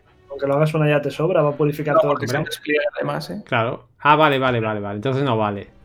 Obra de la muerte tampoco vale, o sea, es que no hay forma. Es un Siegfried y ya está. Y luego, bueno, no sé, de la seco, ¿cuáles os parecen las mejores y las peores? Hombre, la seco, eh, yo creo, yo me quedo en Niromancia, ya lo he dicho antes. Eh, Argaez, yo la juego, la juego en Hambre Abrumadora, que también, la verdad, es la facción monstruos con la que más partidas he ganado. La llevo, la he jugado, pero va en serio, lo dije en el vídeo, me parece un mal deck, pero aún así gano, no, no lo entiendo. o sea, igual es que soy yo mal jugador y no veo el potencial, de la, el potencial del deck, que bueno, al final me da victorias, pero me quedo con Oniromancia. Sí, pero de las de facción, hombre. ah, de las de facción. Es que de las de facción solo he jugado Golpe de Gracia, que me parece con Joaquín súper roto. ¿Tú qué piensas, Gares? Yo creo que voy a decir la de Scoyatel, pero porque en general Scoyatel yo creo que es la que menos estamos viendo. Pero aún así eh, me parece que es que en el futuro, yo creo que sin hacerle cambios en el futuro va a ser buena carta. Pero sobre todo lo digo por eso, porque no se está viendo ahora. Y no sé, la mejor es que Asalto Anfibio me gusta mucho. Y bueno, monstruos, pues por poner escarchas y porque monstruos me gusta un montón. Eh, me quedaría entre esas dos de las mejores. Sí, yo sí tengo que hacer un tier list. En tier 1 pondría Asalto Anfibio y Águila Sangrienta, sí o sí. Son dos cartas como dos soles, o sea, brutales. En tier 2 pondría Dies Irae, que parecía un, meme, pero es una carta que en el arquetipo de su arte da una cantidad de puntos interesante. Un y pondría también al golpe de gracia a la, misma altura, porque la sinergia que tiene el guay. Y luego en el tier 3 pondría a Argate, porque la pobre es cierto que tienes que robarla y te tiene que salir. Y como y por último, como un poco un churro, como una, como una señora casa, pondría la eco de, de naturaleza en formación, porque creo que era algo que no, no te hace falta y no te sirve para mucho realmente dentro de este A ver, voy a romper una vara a su favor. Es una carta de eco, que bueno, lo de que sea de eco me sobra, la verdad, pero la, arca me, la carta en sí me gusta, porque adaptas a lo que quieres que haga según a qué te enfrentas. O sea, si tú te enfrentas contra Nilfgaard, por ejemplo, Nilfgaard, pues no vas a ponerle velo, o vitalidad, pues potencias en 8. Si juegas contra monstruos ya vas directamente a potenciar en 8 que tú quieres dominación y no quieres que se la lleve el oponente. No sé. Te permite adaptar el juego eh, a lo que te enfrentes. Yo creo que está bien, quizá las otras son mucho mejores, eso sí. Es que es la única carta que juega por debajo de su valor en provisiones y, y no, me, o sea, no me convence su, o sea, su versatilidad creo que no compensa. El que juegue. Es que, es que vale, o sea, hace menos puntos de los que, hmm. vale. El resto todas hacen más. Argate, por ejemplo, es la que menos potencial puede llegar a tener si juegan bien. Pero Argate, si, si la juegan desde el primer momento sacando full valor, hablamos de 24, creo, o 22 puntos que te daba por 20 provisiones. Asalto anfibio ya no hay que hablar de lo que te da, porque asalto anfibio es una locura. Y Águila de Sangre lo mismo. 10 Irae a la que tengas 7 tokens, que es súper fácil, hasta luego. y el propio golpe de gracia te saca un segundo Joaquín, un segundo. Sí, sí, el segundo Joaquín es bestial. Es que naturaleza en formación, yo lo siento mucho. Y es lo que dicen por ahí, dicen, hacer una de gigante, ¿qué podría salir mal, no? Por buscar una unidad en 8. Sí, sí. Y recordemos que el golpe de gracia eh, no tiene por qué ser contra con Joaquín. O sea, tú puedes convertir cualquier unidad del oponente en espía, le pegas golpe de gracia y la juegas tú. O sea, es que ahí está la combinación de golpe de gracia con las cartas que tiene Nilfgaard, que es. Digo Fergus, ¿eh? Ojo, ojo. señor Fergus. Bueno, chicos. Pasamos ya, ¿no? A premeta. Sí. ¿Queréis ver Dex pre-meta, no vamos a decir meta, porque eh, si ahora estuviera aquí Hamedi y estuviéramos en la ronda de preguntas y respuestas, yo sé que más de 7 8 personas dirían cuál es el deck tier 1, ¿vale? A día de hoy aún no se sabe. A día de, un, a día de hoy en meta se está adaptando, está evolucionando, se están descubriendo nuevos decks. Entonces, lo que traemos hoy es, a día de hoy estos decks son muy buenos, son nuestros favoritos y por eso los hemos traído. Y como somos eh, solo tres hoy, hemos cogido dos decks de cada y al final que hemos llegado a tener un deck de cada facción. Yo creo que es súper interesante para todo el mundo, los iremos poniendo en el chat, pero los vamos a ver aquí en pantalla. Va, ¿quién empieza? ¿Empiezas tú, Mike? Empezad vosotros que llevo un rato muy seguido hablando. Venga, va, pues. Eh... Ares, ¿quieres empezar tú con uno? Venga, vamos a hacer un deck cada uno y después hacemos otra vuelta. Venga, pues vamos con Wild Hound, que me ha hecho mucha gracia el, nombre que le hemos puesto. Eh, Wild Hound, pues eso, porque juegas el paquete de, la cacería salvaje o persecución salvaje junto con eh, visión, como estáis viendo ahí. Y vale, voy a ir por orden, empezando desde arriba, que llevamos esa ventaja táctica que nos va a ayudar a obtener la dominancia en caso de que nos la quite el rival eh, como sabéis eso, 5 puntos, ya lo sabéis más que de sobra. Llevamos el escenario porque apenas está viendo Bombgiver con esto de la devoción. Eh, nadie está jugando en torno a escenarios, la gente prefiere llevar cartas de facción y nadie, o sea, yo todavía creo que no he visto un Bombgiver en lo que llevo. Tampoco es que lleve chorrocientas partidas, pero no he visto ninguno, ni uno. Eh, así que aprovechamos eh, las cartas con sueño mortal para activar esta, esta visión que al final salen un montón de puntos. Y de hecho en anteriores iteraciones de este mazo de eh, hambre abrumadora, pues yo creo que se jugaba con visión, que desde luego, por ejemplo, Asfilo le tiene mucho cariño a esta, a esta carta de la temporada anterior, ¿no? Sí, sí, sí, sí. Y lo sigo jugando. Este deck es el que he subido, bueno, una, una versión anterior es la que he subido al canal y lo sigo jugando, es lo que más victorias me ha aportado hasta ahora. Y bueno, llevamos este Auberon también, que era el que os comentaba. Es una carta que quizá de las evolutivas no sea la mejor de todas, pero desde luego que juega por bastantes puntos, nos permite sacar esa carta de la cacería salvaje, que la potencia en uno, y yo creo que rara vez la vas a utilizar para sacar los caballos, porque lo vas a querer cinear antes, o al menos esa ha sido mi experiencia jugando el deck que los caballos te les quieres quitar antes para robar tus doradas, pero juega por bastantes puntos y además eh, como tiene esto de crear que vale, puede ser un poco aleatorio porque hay muchas cartas de la cacería salvaje ahora, pero digamos que las bronces no son malas, sobre todo los, eh, creo que se llaman conquistadores ANL, que son estos 7x4 y hacen bastantes puntos o puedes mover una carta con, con las bronces que veremos luego. Eh, o incluso el, purificar, que ha sido una carta que me ha salvado hoy eh, con el purificar el contramaestre para salvarme de la carta favorita de Mike, de este Tirby. ¿Y qué más llevamos? Pues llevamos Argaed, la carta con Echo, para cinear esta Reina del Invierno, que es una carta que ya de por sí por lore me encanta, que muchos sabréis de dónde viene, de ese relato de, de los libros de Esquirlas de Hielo. Y bueno, pues eso, pones escarcha durante tres turnos en las dos filas y te sacas esta reina del invierno, de hielo, perdón. Llevas Deadlaugh para activar este escenario, 15 puntos y poco más que hablar de, él. Eh, Nagelfar para robar tus doradas, unas veces lo utilizarás en ronda 1 ronda 2 para robar una y asegurarte que traes otra eh, a la parte de arriba del montón, eh, un tutor, vaya. Miruna, que creo que la gente no juega demasiado en torno a ella, al menos estos primeros días, y robar un 4 sabiendo cómo han eh, puesto de poderosas ahora muchas de las cartas de, de cuatro provisiones o de cuatro de fuerza, en este caso, eh, acaba jugando por muchos puntos y también te ayuda a activar el escenario. Eh, Goliath, esto yo creo que no hace falta explicar nada, se juega en prácticamente todo lo de monstruos. La reina del invierno, que como veis ahí es la que os he comentado, con devoción, gana la medra y se potencia un turno y aparece en la fila de melee. Y la frase, la verdad, no es más que una izquierda de hielo, ya eso me encanta. soy, soy muy, muy fanboy, sí.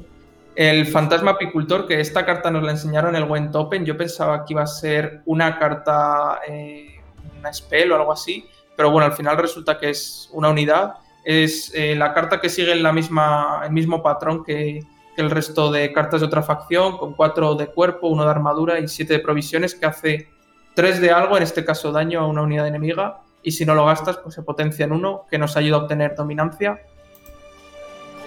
El hombre gato, os preguntaréis por qué se está viendo el hombre gato si no ha tenido absolutamente ningún cambio.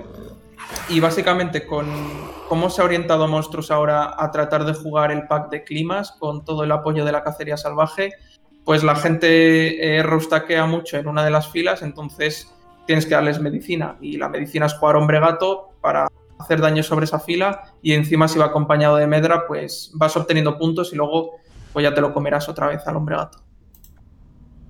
Eh, Parásito, pues remueva el D6, que para quitar las cartas como el fantasma apicultor o los, las cartas evolutivas, pues va perfectamente. Rara vez la utilizas para potenciarte. Los jinetes rojos que comentabas, Filo, que no le gustan demasiado. En este, yo creo que solo llevaría uno en lugar de dos. Pero bueno, pues básicamente pones escarcha. Tienes esa versatilidad de ponerlo o en las dos filas o en una sola y pues obligar al rival a que juegue en la otra fila para hacer tu hombre gato mejor. Nada más que decir de esta. Los cacería matones, esta carta me gusta un montón, eh, tanto por el arte, por cómo funciona, el movimiento más 2 de daño y al final esto te ayuda a repartir el daño con las escarchas. La gente va a jugar una fila, pues tienes que obligarla a que juegue en dos para buscar el máximo valor posible y siendo un 5 pues activará muchas medras en tu, de tu mazo y si lo juegas con Auberon, pues ya va a obtener un punto adicional. El contramaestre, esta es, yo creo que va a ser una carta más importante a medida que se establezca el meta y se empiecen a jugar otra vez eh, más estados, quizá más sangrados, eh, las rupturas se vea mucho, o se vea prácticamente en todos los decks como estamos viendo ahora de Skellige. Eh, si vemos más venenos, pues puede que también incluyas en lugar de dos, o sea, en lugar de uno, dos, pero bueno, yo por lo pronto pondría uno siempre porque algún valor le vas a encontrar. Y nada, pues acabando esta cacería, que el único cambio que ha recibido junto con el, Boira creo que es que ahora sacan todas las cartas, las copias de, esa unidad del mazo y de esta manera pues no se te queda uno anclado en el mazo si por ejemplo lo sacas con Auberon porque no tendría sentido básicamente. Este sumergido, pues eh, creo que se juega sobre todo mm, por si no encuentras alguno de los movimientos, pero yo creo que todavía no he llegado a jugarlo ni una sola partida. O sea, siempre encuentro antes a los otros, a los, a los de la cacería salvaje, pero bueno, este cuenta con medras y que encuentran más o menos al final, de, al final del día encuentran el mismo valor. Y por último, estas larvas que yo creo que siguen siendo las mejores cartas de monstruos. Eh, no han recibido ningún cambio. Ahora son algo más contrarrestables, sobre todo por parte de Nilgar, pero siempre llevan larvas en monstruos, prácticamente jugando cualquier cosa. Y aquí están las últimas, yo creo que son los conquistadores ANL. Como veis, juegan con devoción, se cancela la habilidad de despliegue, que lo que hace es que se destruya si no llevas esta devoción. Y además llevando velo, pues son una jugada proactiva que no solo son 7 puntos, eh, sino que además no te lo pueden envenenar, con lo cual es una unidad alta que no te van a poder eliminar y no recibe ni venenos, ni sangrados, ni cualquier tipo de estado. Por lo tanto, yo creo que es una de las mejores cartas o más consistentes de, las que han añadido para monstruos. Y no sé si queda alguna. Bueno, sí, las damas del mediodía para. Yo creo que es para rellenar, eh, activar más medras y, poco más. Quizá en alguna situación intentes meter eh, consumir una de estas eh, non-raid por activar el escenario y quizás por meter ratas en el campo del rival porque le puedas deshabilitar su estrategia, pero vamos, poco más. Y por último, yo creo los boiras, pues eso, para cinear. No creo que los uses nunca con, visión, eh, pero bueno, utilizas tu líder de hambre abrumadora para sacar estos boiras y cinear, que es muy importante robar tus doradas al final. Y nada, aquí está su primo, el otro boira. Bueno, pues muy interesante, ¿no? El deck. Hay que, hay, que, hay que recalcar una cosa, que o sea, este deck no nos lo sacamos de la manga así porque sí. Este deck Neverhood, el jugador ruso que jugó el otro día en el Open, ha llegado a 2500 en Pro Rank con este deck. Y 2500 es un score aceptable, sobre todo para ser el principios de season. O sea que este deck es interesante cuanto menos. Y el apunto de que a lo mejor, si no quieres gastar el líder rápido, puedes eh, meter un Barguest en vez de un sumergido, por ejemplo, ¿vale? Que te hace el papel de tener ese consume que te permita cinearte a los, a los Foglets. Por lo demás, lo que habéis dicho. Sí, yo voy camino, ya casi 2500, me quedan unos 400 de MMR y ya casi he llegado. Ahí estamos, así estamos todos, Ares. Venga, va, pues yo os traigo un deck de Scoyatael que decís que está tan en la F. Eh, os lo voy a poner aquí en el, en el chat. Ya sabéis que si no, en la descripción del vídeo en YouTube os lo dejaremos. Eh, y nada, vamos. Forja de Mahakan. Ya, esto ya deja entrever un poco de qué va el deck. ¿Vale? Esto pues es un, es un deck de Gord. Recordemos, eh, Forja de Mahakan genera y juega una templadura, que es esta carta de naturaleza que potencia a un aliado en 5 y si es un enano le da 2 de armadura. Y aparte una pasiva que todos los enanos de tu baraja obtienen una armadura, ¿vale? Eso tampoco es eh, muy importante. Más importante es que juegas una carta más de naturaleza, un hechizo más. Vale, llevamos ventaja táctica. Eh, ya veremos para qué es, para proteger nuestros motores. Oniromancia para buscar la carta que nos dé la gana. La podremos usar dos veces en una misma partida porque recordemos una vez usada adquiere la categoría de condenado. Entonces lo suyo es jugarla en primera. Si tenemos eh, en segunda ronda, si queremos apretar, la podríamos usar si ya tenemos todas las cartas que necesitamos para última ronda en la mano. Y si no, pues nada, guardamos para buscar Gord, que es nuestro gran finisher. Tenemos Protector del Bosque, que es la carta que, que había comentado antes, ¿vale? Jugamos una carta naturaleza de bronce de tu cementerio, a ser posible reproche, ya que si matas algo, el reproche potencia en dos una carta de, de Treant.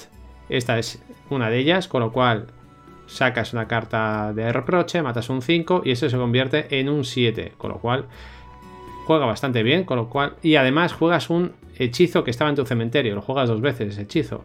Gord se beneficia también de haber jugado ese hechizo del cementerio. Canícula para remover lo que nos dé la gana, incluso el si os enfrentáis a Ares y os está vacilando porque no lleváis petas de peta escenarios, le podéis tirar la canícula al escenario y listos. Vale, llama del bosque para buscar la unidad de Skoyatael que quieras de tu deck y encima la potencia es en uno. Justicia no eh, generamos un matón, en fila cuerpo a cuerpo y sacamos un enano de bronce de tu baraja. Ya veremos los que tenemos. Es una buena carta de, cineo. ¿Qué más llevamos? Figis para eh, proteger nuestros motores. Es un Defender, el mejor Defender que... Bueno, el único Defender ¿no? que tenemos de Skoyatael. Y por eso es el mejor, porque es el único. Es Figis. Consejo de Isengrim. Mira una carta aleatoria de enano, una triada de un elfo, vamos, los del chiste, de tu baraja, luego juegas una y la potencia en 2. Eh, lo bueno, pues que cineas, que juegas un, un hechizo, ¿vale? Es una carta de naturaleza, todo interesante. Al final lo que interesa es cinear, jugar hechizos y así conseguir el gore en última partida, última ronda, perdón, y que sea gigante. Seguimos, VV. VV juega una carta de naturaleza de tu baraja. Ya hemos visto que tenemos un montón. Nos sirve para cinear y, bueno, pues eso, para facilitar jugar nuestras cartas de cineo. Xavier Morán, cuerpo a cuerpo, cada vez que juegas un enano obtiene uno de armadura. Barricada, que significa que tiene armadura, al final del turno se potencia en uno.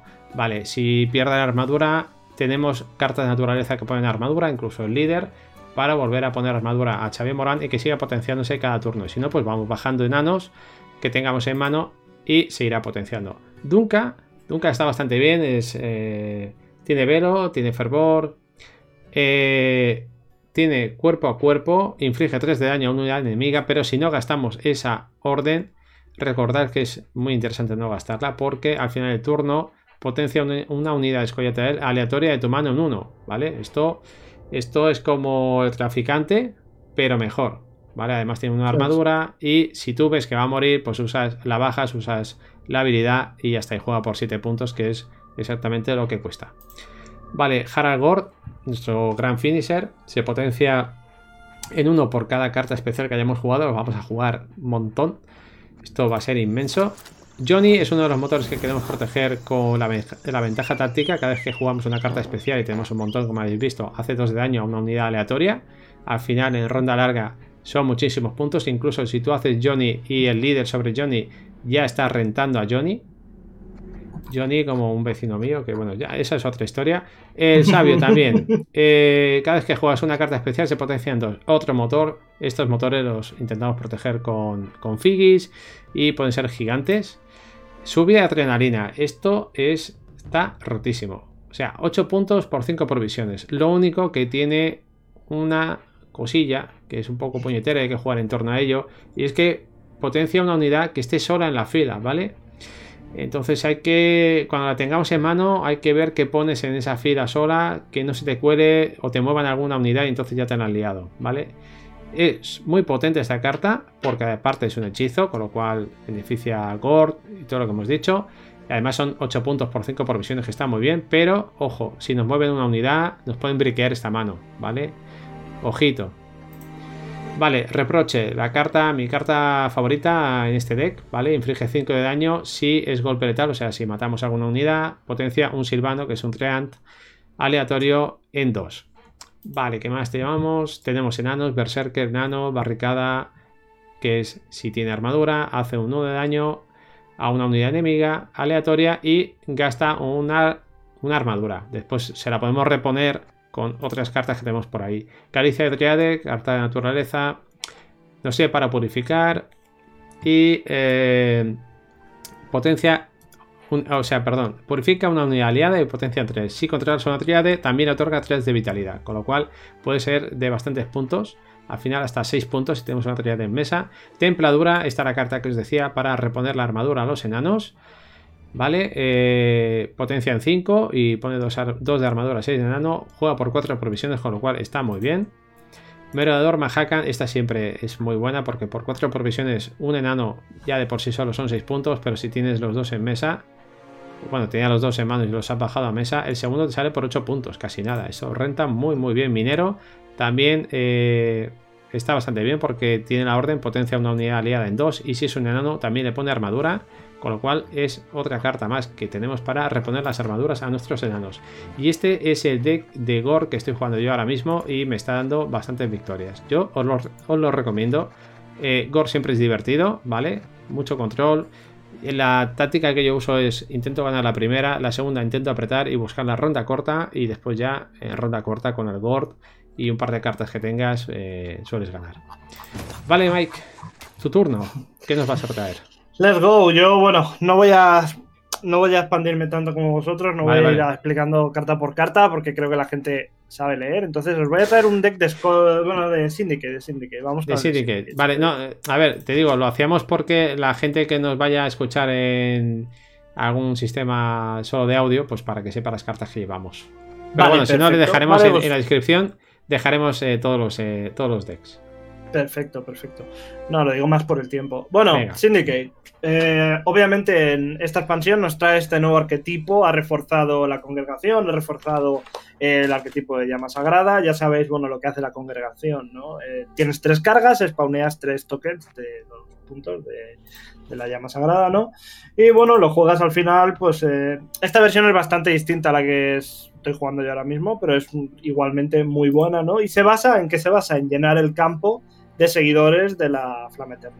Si queréis, vamos a ir rápido con las cartas, ponlas y las explico rápidamente para que la gente se Uy, uy, que la he liado.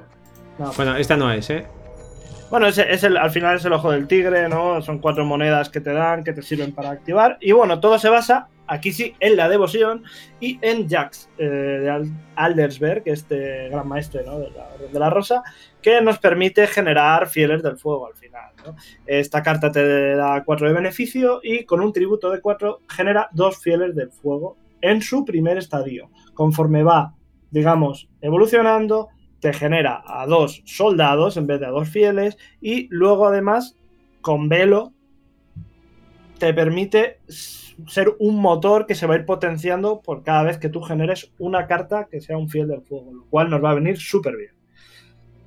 Siguiente carta, eh, Ulrich. Ulrich, una carta, eh, una sorpresa y una muy buena carta en este deck, porque es una legendaria que te permite crear la copia base de una unidad que tú tengas que sea de los fieles del fuego en tu mano, que va a ser casi siempre, el, luego lo veremos, el Fallen Knight, ¿vale? Y este señor tiene, además de intimidad, eh, devoción. Entonces sale como un 5 con armadura y cada vez que tú juegues un crimen, que tienes obviamente crímenes aquí, se va a seguir potenciando. Siguiente carta. 10 Irae. Dorime le llamo yo por las risas, pero este, esta eco me ha parecido mucho mejor de lo que de lo que parecía sobre el papel. Esto es una especie de finisher, te cierra tu ronda, hace 3 de daño si no, si no mata a nadie, potencia solo a los fieles del fuego. Si mata a todo el mundo, al final eh, te genera pues eh, muchos puntos, ¿no? Porque te potencia el campo entero. Luego tenemos al Gran Inquisidor Helvid, un, bueno, un motor muy, muy, muy importante en esta baraja, ya que tiene 4 de beneficio y por 2 de tarifa te genera un fanático de los fieles del fuego, lo cual va a venir genial. El banco de Vivaldi, poco tengo que hablar de él, ¿no? El tutor por excelencia de sindicato, beneficio 3 y te saca la carta que quieras.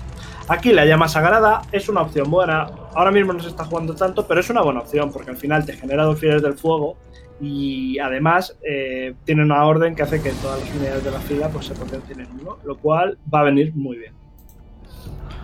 La condenación, que bueno, esta carta es también curiosa. Es. Yo, por ejemplo, no la llevo, pero entiendo el propósito, porque al final, si tú quieres eh, generar fichas, eh, esto pueden ser 6 de daño eh, repartidos, y si lo haces bien, pues acabas generando tres fanáticos de Fieres de Fuego. igual Borsodi, ya sabéis, para gastar nuestras monedas y dañar al rival, es una carta pues, bastante interesante poco, hay que hablar de ella. El nuevo motor, el Teniente Von Hest, que básicamente, bueno, si tienes eh, acopio 5, a final de turno genera un fanático del de fuego y por un módico precio de una moneda te los convierte en un soldado de la rosa, que está bastante guay. Tenemos a Ferco, porque Ferco te saca todos los, los crímenes que quieras de tu baraja y eso siempre te viene bastante bien. Roderick, que ya sabemos que es otro motor genial, con velo y con fervor, cuando lo pones cuerpo a cuerpo, te genera un soldado eh, de la rosa como orden, pero si no lo haces, te da una monedita por turno que te viene de lujo. La excomunión, que ya sabéis, coges a. destierras a una unidad aliada, en este caso siempre a un fiel del fuego. Miras las tres primeras cartas de tu baraja y la juegas. Es un crimen, por lo que tiene sinergia, y además es una carta que te permite sacar o tutorear por un precio de por dos puntos, básicamente te permite tutorear algo, así que muy bueno. Seguimos adelante, eh, obviamente la procesión de penitencia, eh, básicamente esta carta ya sabéis que tiene un efecto duro, se inflige 10 de daño, pero a la que tengas 5 fieles del fuego, básicamente eh, se vuelve un 12 por 6 y un 12 por 6 es una, es una locura ¿no? a nivel de puntos por provisión. Hay que decir que funciona con soldados de la rosa, pero bueno, no solo con fuego. El caballero descarriado, el Fallen Knight, que básicamente es tu motor por excelencia. Tú lo generas con Ulrich, tú lo juegas en el campo, se potencia por cada crimen que juegues y por cada unidad que generes. Por lo que normalmente estos caballeros descarriados se van, vamos, se van muy para arriba. Eh, nada, el contrabando. Eso, yo, por ejemplo, no uso el contrabando. Hay, esta lista realmente eh, me, gusta, me gusta mucho cómo está construida, pero es casi opuesta a la que utilizo, pero son más o menos las mismas cartas. Aquí lo que buscas con esto son tres monedas y generar un soldado de la rosa, ¿no? Es un 6x5 que tiene, que tiene esto, que tiene sinergias, ¿no? Seguimos adelante. El clérigo de la rosa, un motor también muy bueno que tiene dos de beneficio y por cada dos monedas que sacas te genera un fanático si pagas un soldado. Siguiente carta, eh, la Bloody Good Fan, diversión sanguinaria, pues ya sabéis, ¿no? Un crimen que además sirve como removal, un mínimo de 4 y si tienes monedas ahorradas, pues le pegas un susto al rival, ¿no? La congregación, el crimen por, excelencia básicamente de este deck, tú generas Ahora mismo la han cambiado y generas dos fieles del fuego en una fila, pero si ya tienes un fiel de fuego en esa fila, generas tres en vez de dos. O sea que eso siempre está muy bien. Y por último aquí vemos una copia de un campeón solitario que, bueno, básicamente esto lo que hace es protegerte de ataques en área, cogiendo todas las fichas del fuego, tirándola como finisher y guardándotelas en un caballero que es inmune.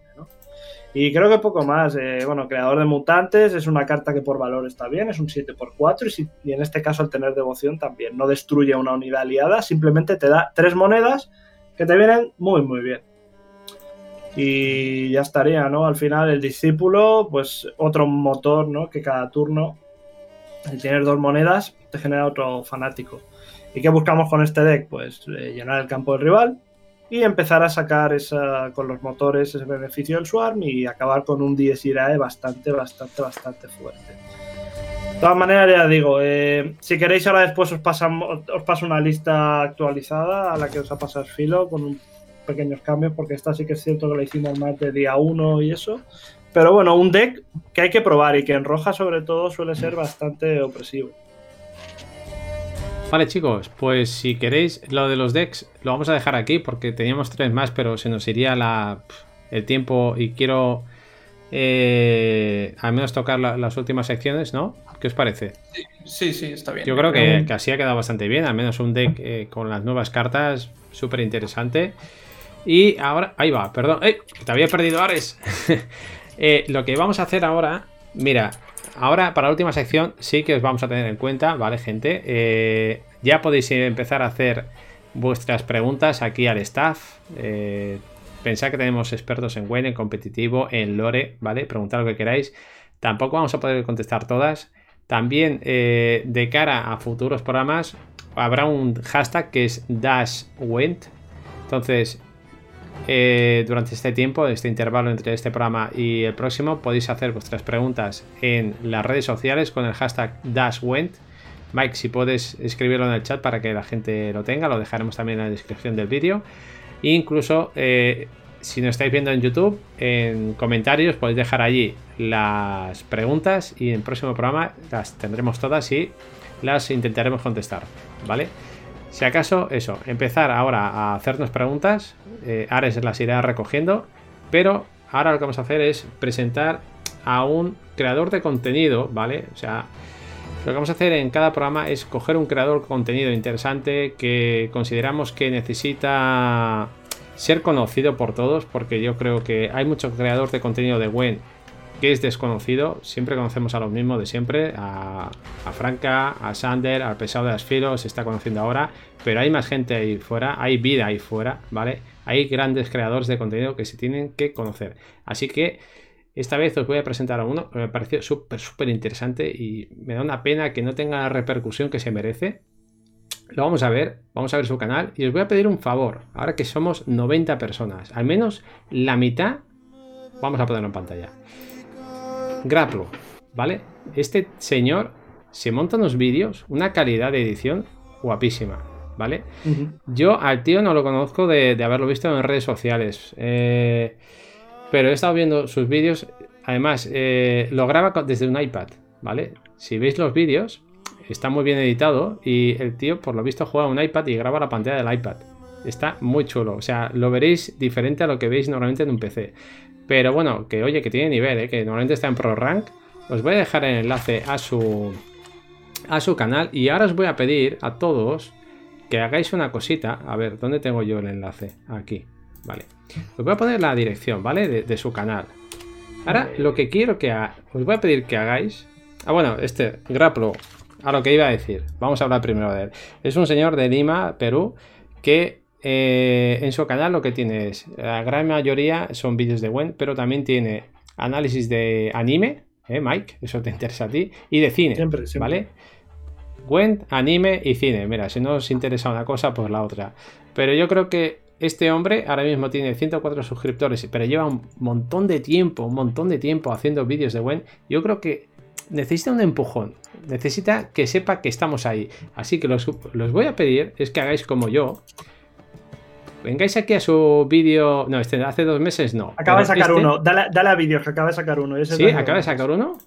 No, eh, refresca, refresca. Sí, sí, sí. Ah, este. Noticias hotfix, ¿vale? Pues vamos a ir todos aquí.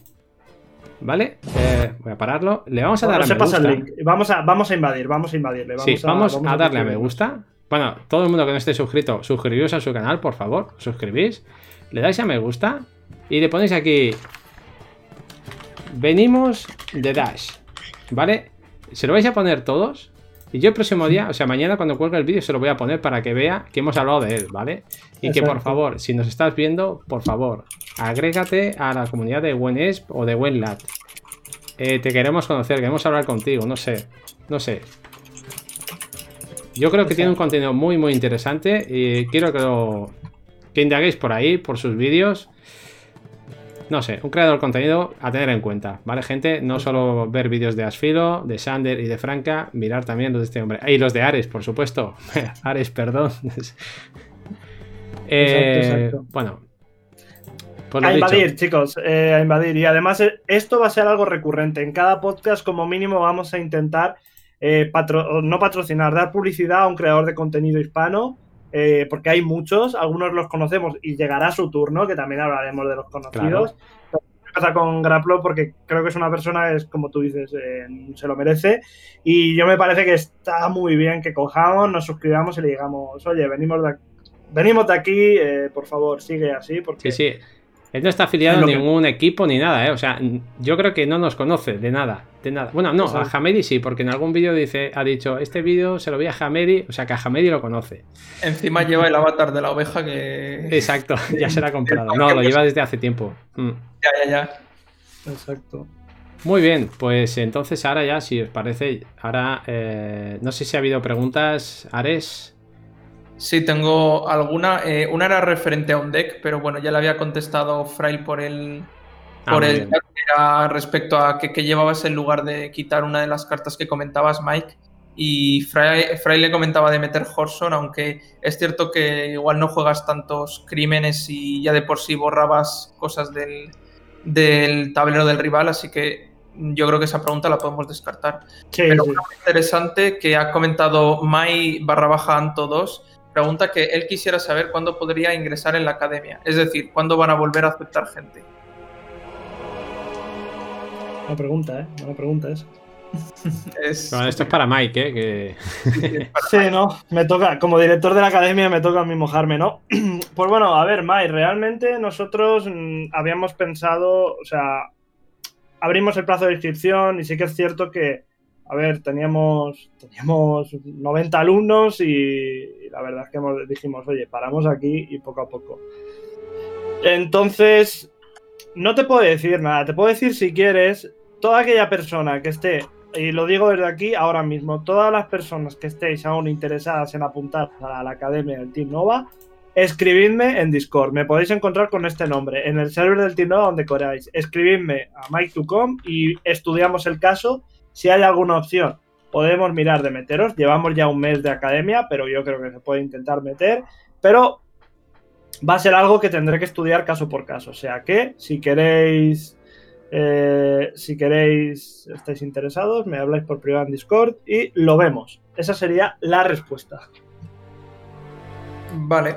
Eh, otra que comentaba eh, Taco Bellsprout, pero es una duda más respecto al juego. Dice que en los nuevos contratos hay uno que es eh, de activar el tag de veterano, que en este caso he estado jugando con Skellige este contrato y sigue a cero. Yo creo que es porque juegas Skellige, o sea, deja de jugar Skellige y de aprovecharte de cartas fuertes y cambia otra cosa. No, ahora la respuesta buena, no sé si alguien la tiene, quizás sea un bug o no lo estés jugando del todo bien. No sé, no sé qué, qué opináis vosotros. Bugs, desde luego, tiene el juego de vez en cuando. Sí, lo mejor es que si tú crees que lo haces todo bien y no avanza, es abrir un ticket a CD Projekt. Eso siempre funciona. Vale, pasamos a la siguiente. Aunque se repite, yo creo que eso es buen indicador de cómo está funcionando este primer programa. Y tanto Wicha como Xtal como P Bravo preguntan todos más o menos lo mismo, que es el programa de podcast va a ser semanal, cada cuánto puedo esperar un episodio de Dash, cada cuánto serán las emisiones de Dash. Yo creo que le está gustando, ¿eh? No sé. Sí, ahora, mismo hay 107 personas. Yo estoy flipando, o sea, estoy flipando. Pues no sé, la idea, la verdad es que tampoco nos hemos sentado a, hablar, a hablarlo. Eh, estaba esperando a ver qué tal funcionaba. Veo que está funcionando de la leche, así de claro. Eh, la idea es hacerlo más o menos eh, cada mes, una vez al mes. También pensar que son malas fechas, que ahora empiezan las vacaciones, el barrenito, y juntarnos todos es un poco complicado. Pero la idea es hacer mm, cada mes, más o menos, semana arriba, semana abajo. Eso es.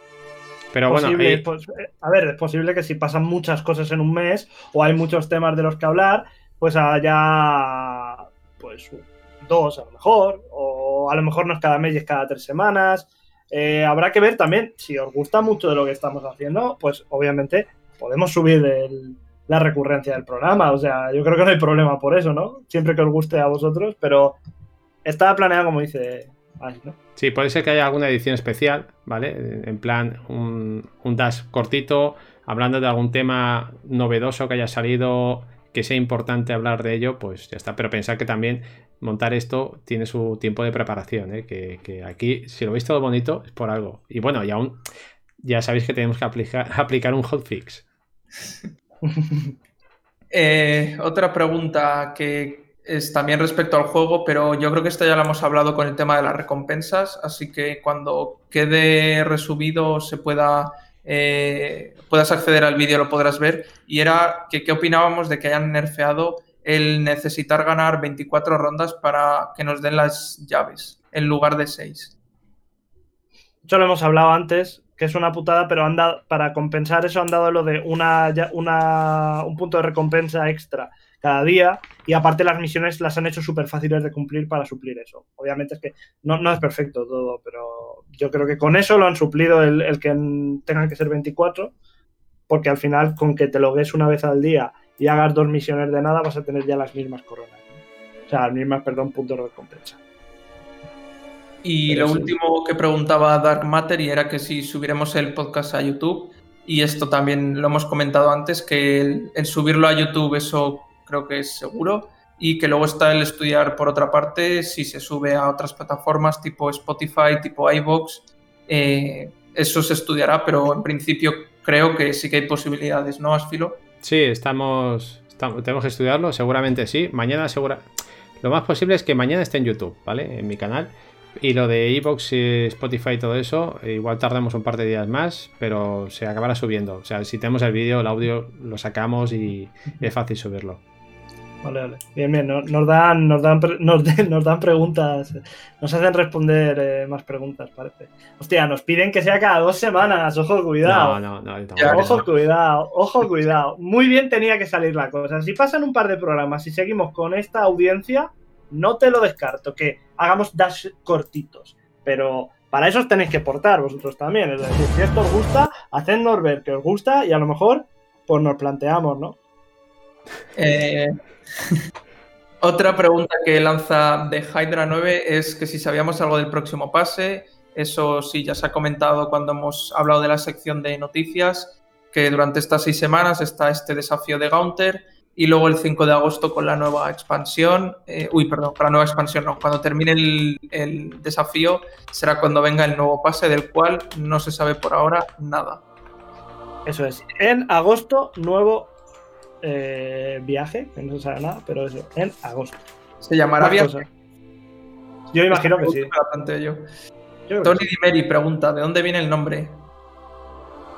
Bueno, eso, eso Mike, que conteste Mike. Joder, macho, todo Mike, todo Mike. Sí, sí. Eh, de lo mismo que viene el nombre Team Nova. Team Nova viene la carta de Cirinova, estábamos, estábamos pensando en un nombre y se nos ocurrieron mil chorradas y dijimos, hombre, vamos a seguir, nos gusta enlazar el lore de las cosas y esto era Dash por la carta de Ciri Dash. Entonces, por eso es Dash, por eso el logo tiene ahí como el detrás el Dash de Ciri, porque está todo pensado, está, está todo conectado como en Dash.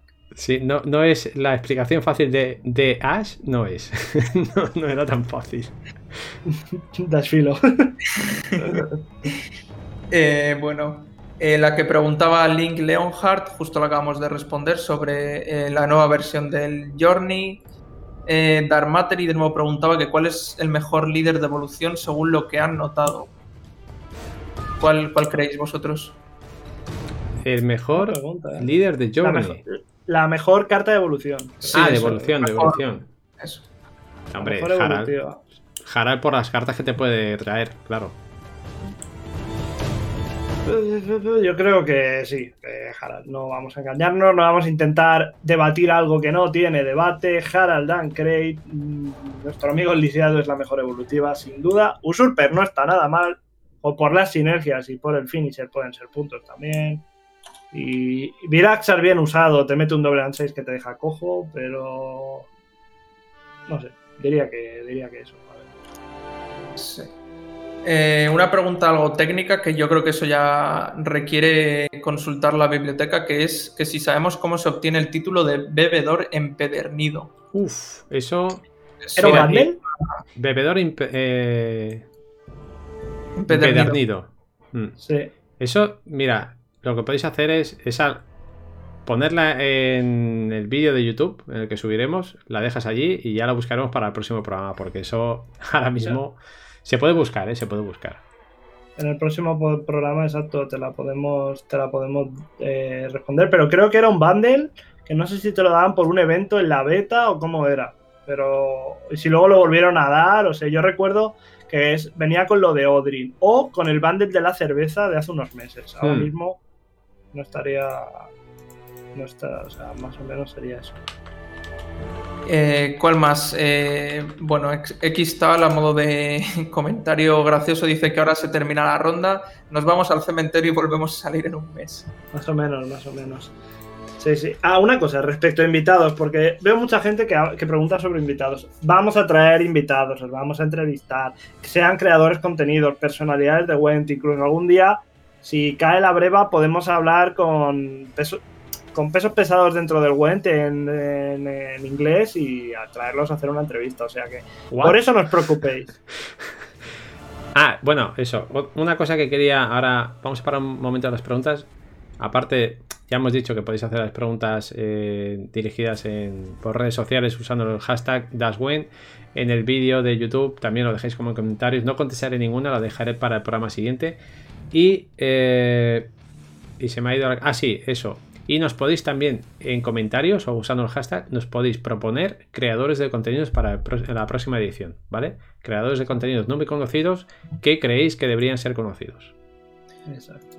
Vale, eh, bueno, si podéis coger un momento las preguntas, he estado buscando, me, me acabo de revisar la biblioteca de Alejandría del Went para ver cómo se ese título en inglés que es Accomplished Drinker y se obtiene completando todos los desafíos del festival de Mahakam, de la cerveza de Mahakam, en modo experto. Este título es exclusivo de la Open Beta. Por lo tanto, eh, no lo puedes conseguir salvo que digamos que te compres una cuenta de, de la beta con ese título. Así que desgraciadamente no, no, si no lo tienes ya, no lo puedes conseguir. Vale. Daniel nos pregunta, Daniel 20201 dice, ¿creen que el sindicato está muy detrás de las demás facciones? Actualmente, algo por detrás, sí.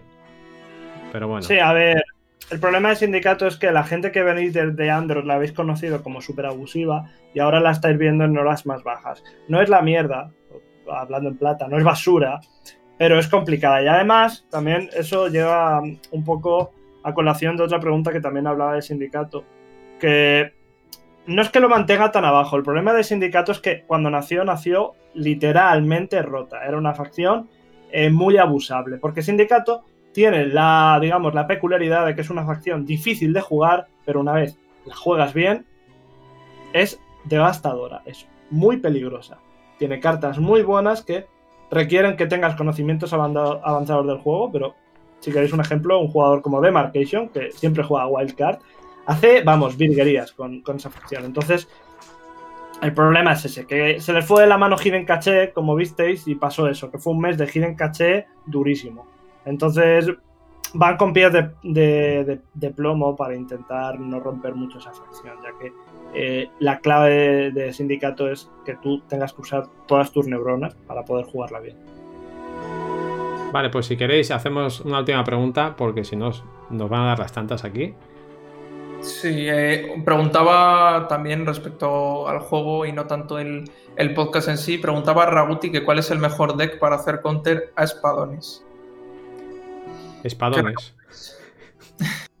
Cualquier deck de, de Nilgard, yo creo, sería lo más adecuado. Yo diría que sí, el, al menos por lo que, no por lo que he jugado, sino por lo que he visto, yo recomendaría espías en Nilfgaard y por lo menos en la versión que yo he estado viendo se jugaba sin golpe de gracia y sin Joaquín, pero bueno, eso yo creo que ya depende de cómo tú lo vayas jugando y cómo te sientas más cómodo. Y si os lo encontráis mucho, mucho, mucho, mucho, mucho, ya sabéis, os metéis un Irden y se acabó. y para afuera. Y me parece que no hay más preguntas. No, es que tampoco, que, que, nos dan las tantas. Que, no, es que lo estoy grabando en la cinta VHS, long play, y, y le va a tener que dar la vuelta. sí, sí. Y eso sí, antes de irme, antes de despedirnos y todo eso, quiero agradecer en nombre de todos, ¿vale? Ya sé que esto solo cae en mi canal, pero es un... Voy a dar las gracias a la lista que tengo aquí al lado, en nombre de todos. Eh, Taco Bell, gracias por la suscripción. Admiral Godo, Swill88, R. Hanix, Pete, eh, Dragon, House Mafia 5, gracias por el follow. Maurandi, gracias por la sub. Ju Bravo, Morfeu, Alexonsi, Visitación a Nalien, Hard 17, Daiji 22. No, Daisy 22 ya queda fuera. Pero hasta ahí, muchas, muchas gracias por los follows y por los subs. Todo eso ha sido esta noche, o sea, casi nada. Increíble. Ha sido impresionante. VT, eh, VT Alexna, gracias por el follow. Y bienvenidos todos a la familia de Buenadictos. Bueno chicos, pues em, ya sé que os gusta esto mucho, pero lo vamos a tener que ir dejando ya porque, bueno, se hacen las tantas, la gente tiene que descansar. Eh, Charlie Trejo, gracias por el follow. Joder, macho. Ahora, no hagáis, eh, no hagáis, ahora la de suscribiros todos para que ahora. No, gracias. Eh, Tenéis que, ir a Graplo, a Graplo y darle subscribe. Que por cierto, ya tengo feedback de Graplo. Ya me ha pedido el enlace del vídeo. Ojo. Ya he visto. Sí, sí, mira, lo voy a poner un momento porque ha sido una pasada. Me voy aquí al vídeo. Sois, sois increíbles, gente. Sois increíbles. O sea, sois increíbles, sois los mejores. Sois los mejores, chavales. desafío conseguido, ¿eh? Muchas, muchas gracias, tío. Muchas gracias. O sea, 20 likes y lo ha subido hace nada. Hace. Bueno, bien hecho, ¿eh? Muy, muy, muchas gracias, tío. Así eh. es. Esto es una buena comunidad. Así de claro. Tenía ciento y poco, creo, ya tiene 128. Muy, muy bien. Además, os habéis suscrito a un buen canal. Palabra de. Eso es lo más. Eso es lo más importante. Bueno, pues con esta alegría eh, yo creo que nos podemos despedir. Eh, chicos, unas últimas palabras. Eh, dale, Arenzo. Nada, que muchas gracias a toda la gente que estáis aquí en el chat acompañándonos estas, no sé cuánto tiempo llevamos ya, dos horas y algo. Dos horas y cuarto. Dos horas y cuarto, pues nada, muchas gracias por acompañarnos, por disfrutar del podcast y nada, que muchas gracias a vosotros, a Mike y a Asfilo, y también muchas gracias a, a Hamedi, que no ha podido estar, pero eh, ha hecho un gran trabajo desde las sombras y, puede que le veamos en, futuras ediciones, ¿no? Nada, eso es todo. Muchas gracias a, todos. Eh, bueno, por mi parte, de verdad, muchas gracias a Sfilo, Ares, Hamedi, todo el mundo por el gran apoyo que nos estáis dando. Esto nos motiva un montón para seguir adelante con más de 100 personas en el primer día. Eh, que se mantenga así, de verdad que os hacemos la ola. Estad como siempre atentos a las redes sociales del Team Nova, entrar en el Discord del Team Nova para estar, digamos, al día de todo esto. Y por último, para despedirme, un consejito. Nunca lloréis por Nilgar. La gente que llora por Nilgar sois malos jugadores. O sea, un buen jugador nunca se queja del doble escenario, sino que juega en torno a él. Así que ya sabéis, si te quejas de Nilgar, eres un mediocre. Mejora y verás cómo todo va bien. Bueno, pues nada, oye, yo nada más eh, que agradeceros a todos, a Ares, a Mike, a, por supuesto a Hamedi, que aunque no haya estado aquí, se le ha notado, ¿vale? Porque parte de lo que hemos hablado aquí también lo ha aportado él. Muchas, muchas gracias a todos. Muchas gracias al Team Nova en general, porque en cuanto dijimos lo que era Dash, que, que pesados, tíos, qué pesados, que no les decíamos que era Dash. y eran unos pesados. Y el día que dijimos lo que era, se volcaron todos. O sea, no, no, pues yo sí hay que colaborar, que sí hay que subirlo a iBox, ¿sabes? Todo el mundo dando ayuda. Bueno, pues a todos ellos, a todos ellos, muchas, muchas gracias. Gracias a vosotros que estáis ahí al otro lado. Y que nos vemos eh, en un mes. Lo dicho por Mike. Estar dentro de las redes de Team Nova que anunciaremos por ahí. Bueno, gente, pues nada, yo eh, aquí nos despedimos. Para la gente de YouTube, de otras plataformas, pues adiós, muy buenas. Y nos vemos de aquí un mes con más DAS. Venga, gente. Chao. Adiós. Di adiós, Mike.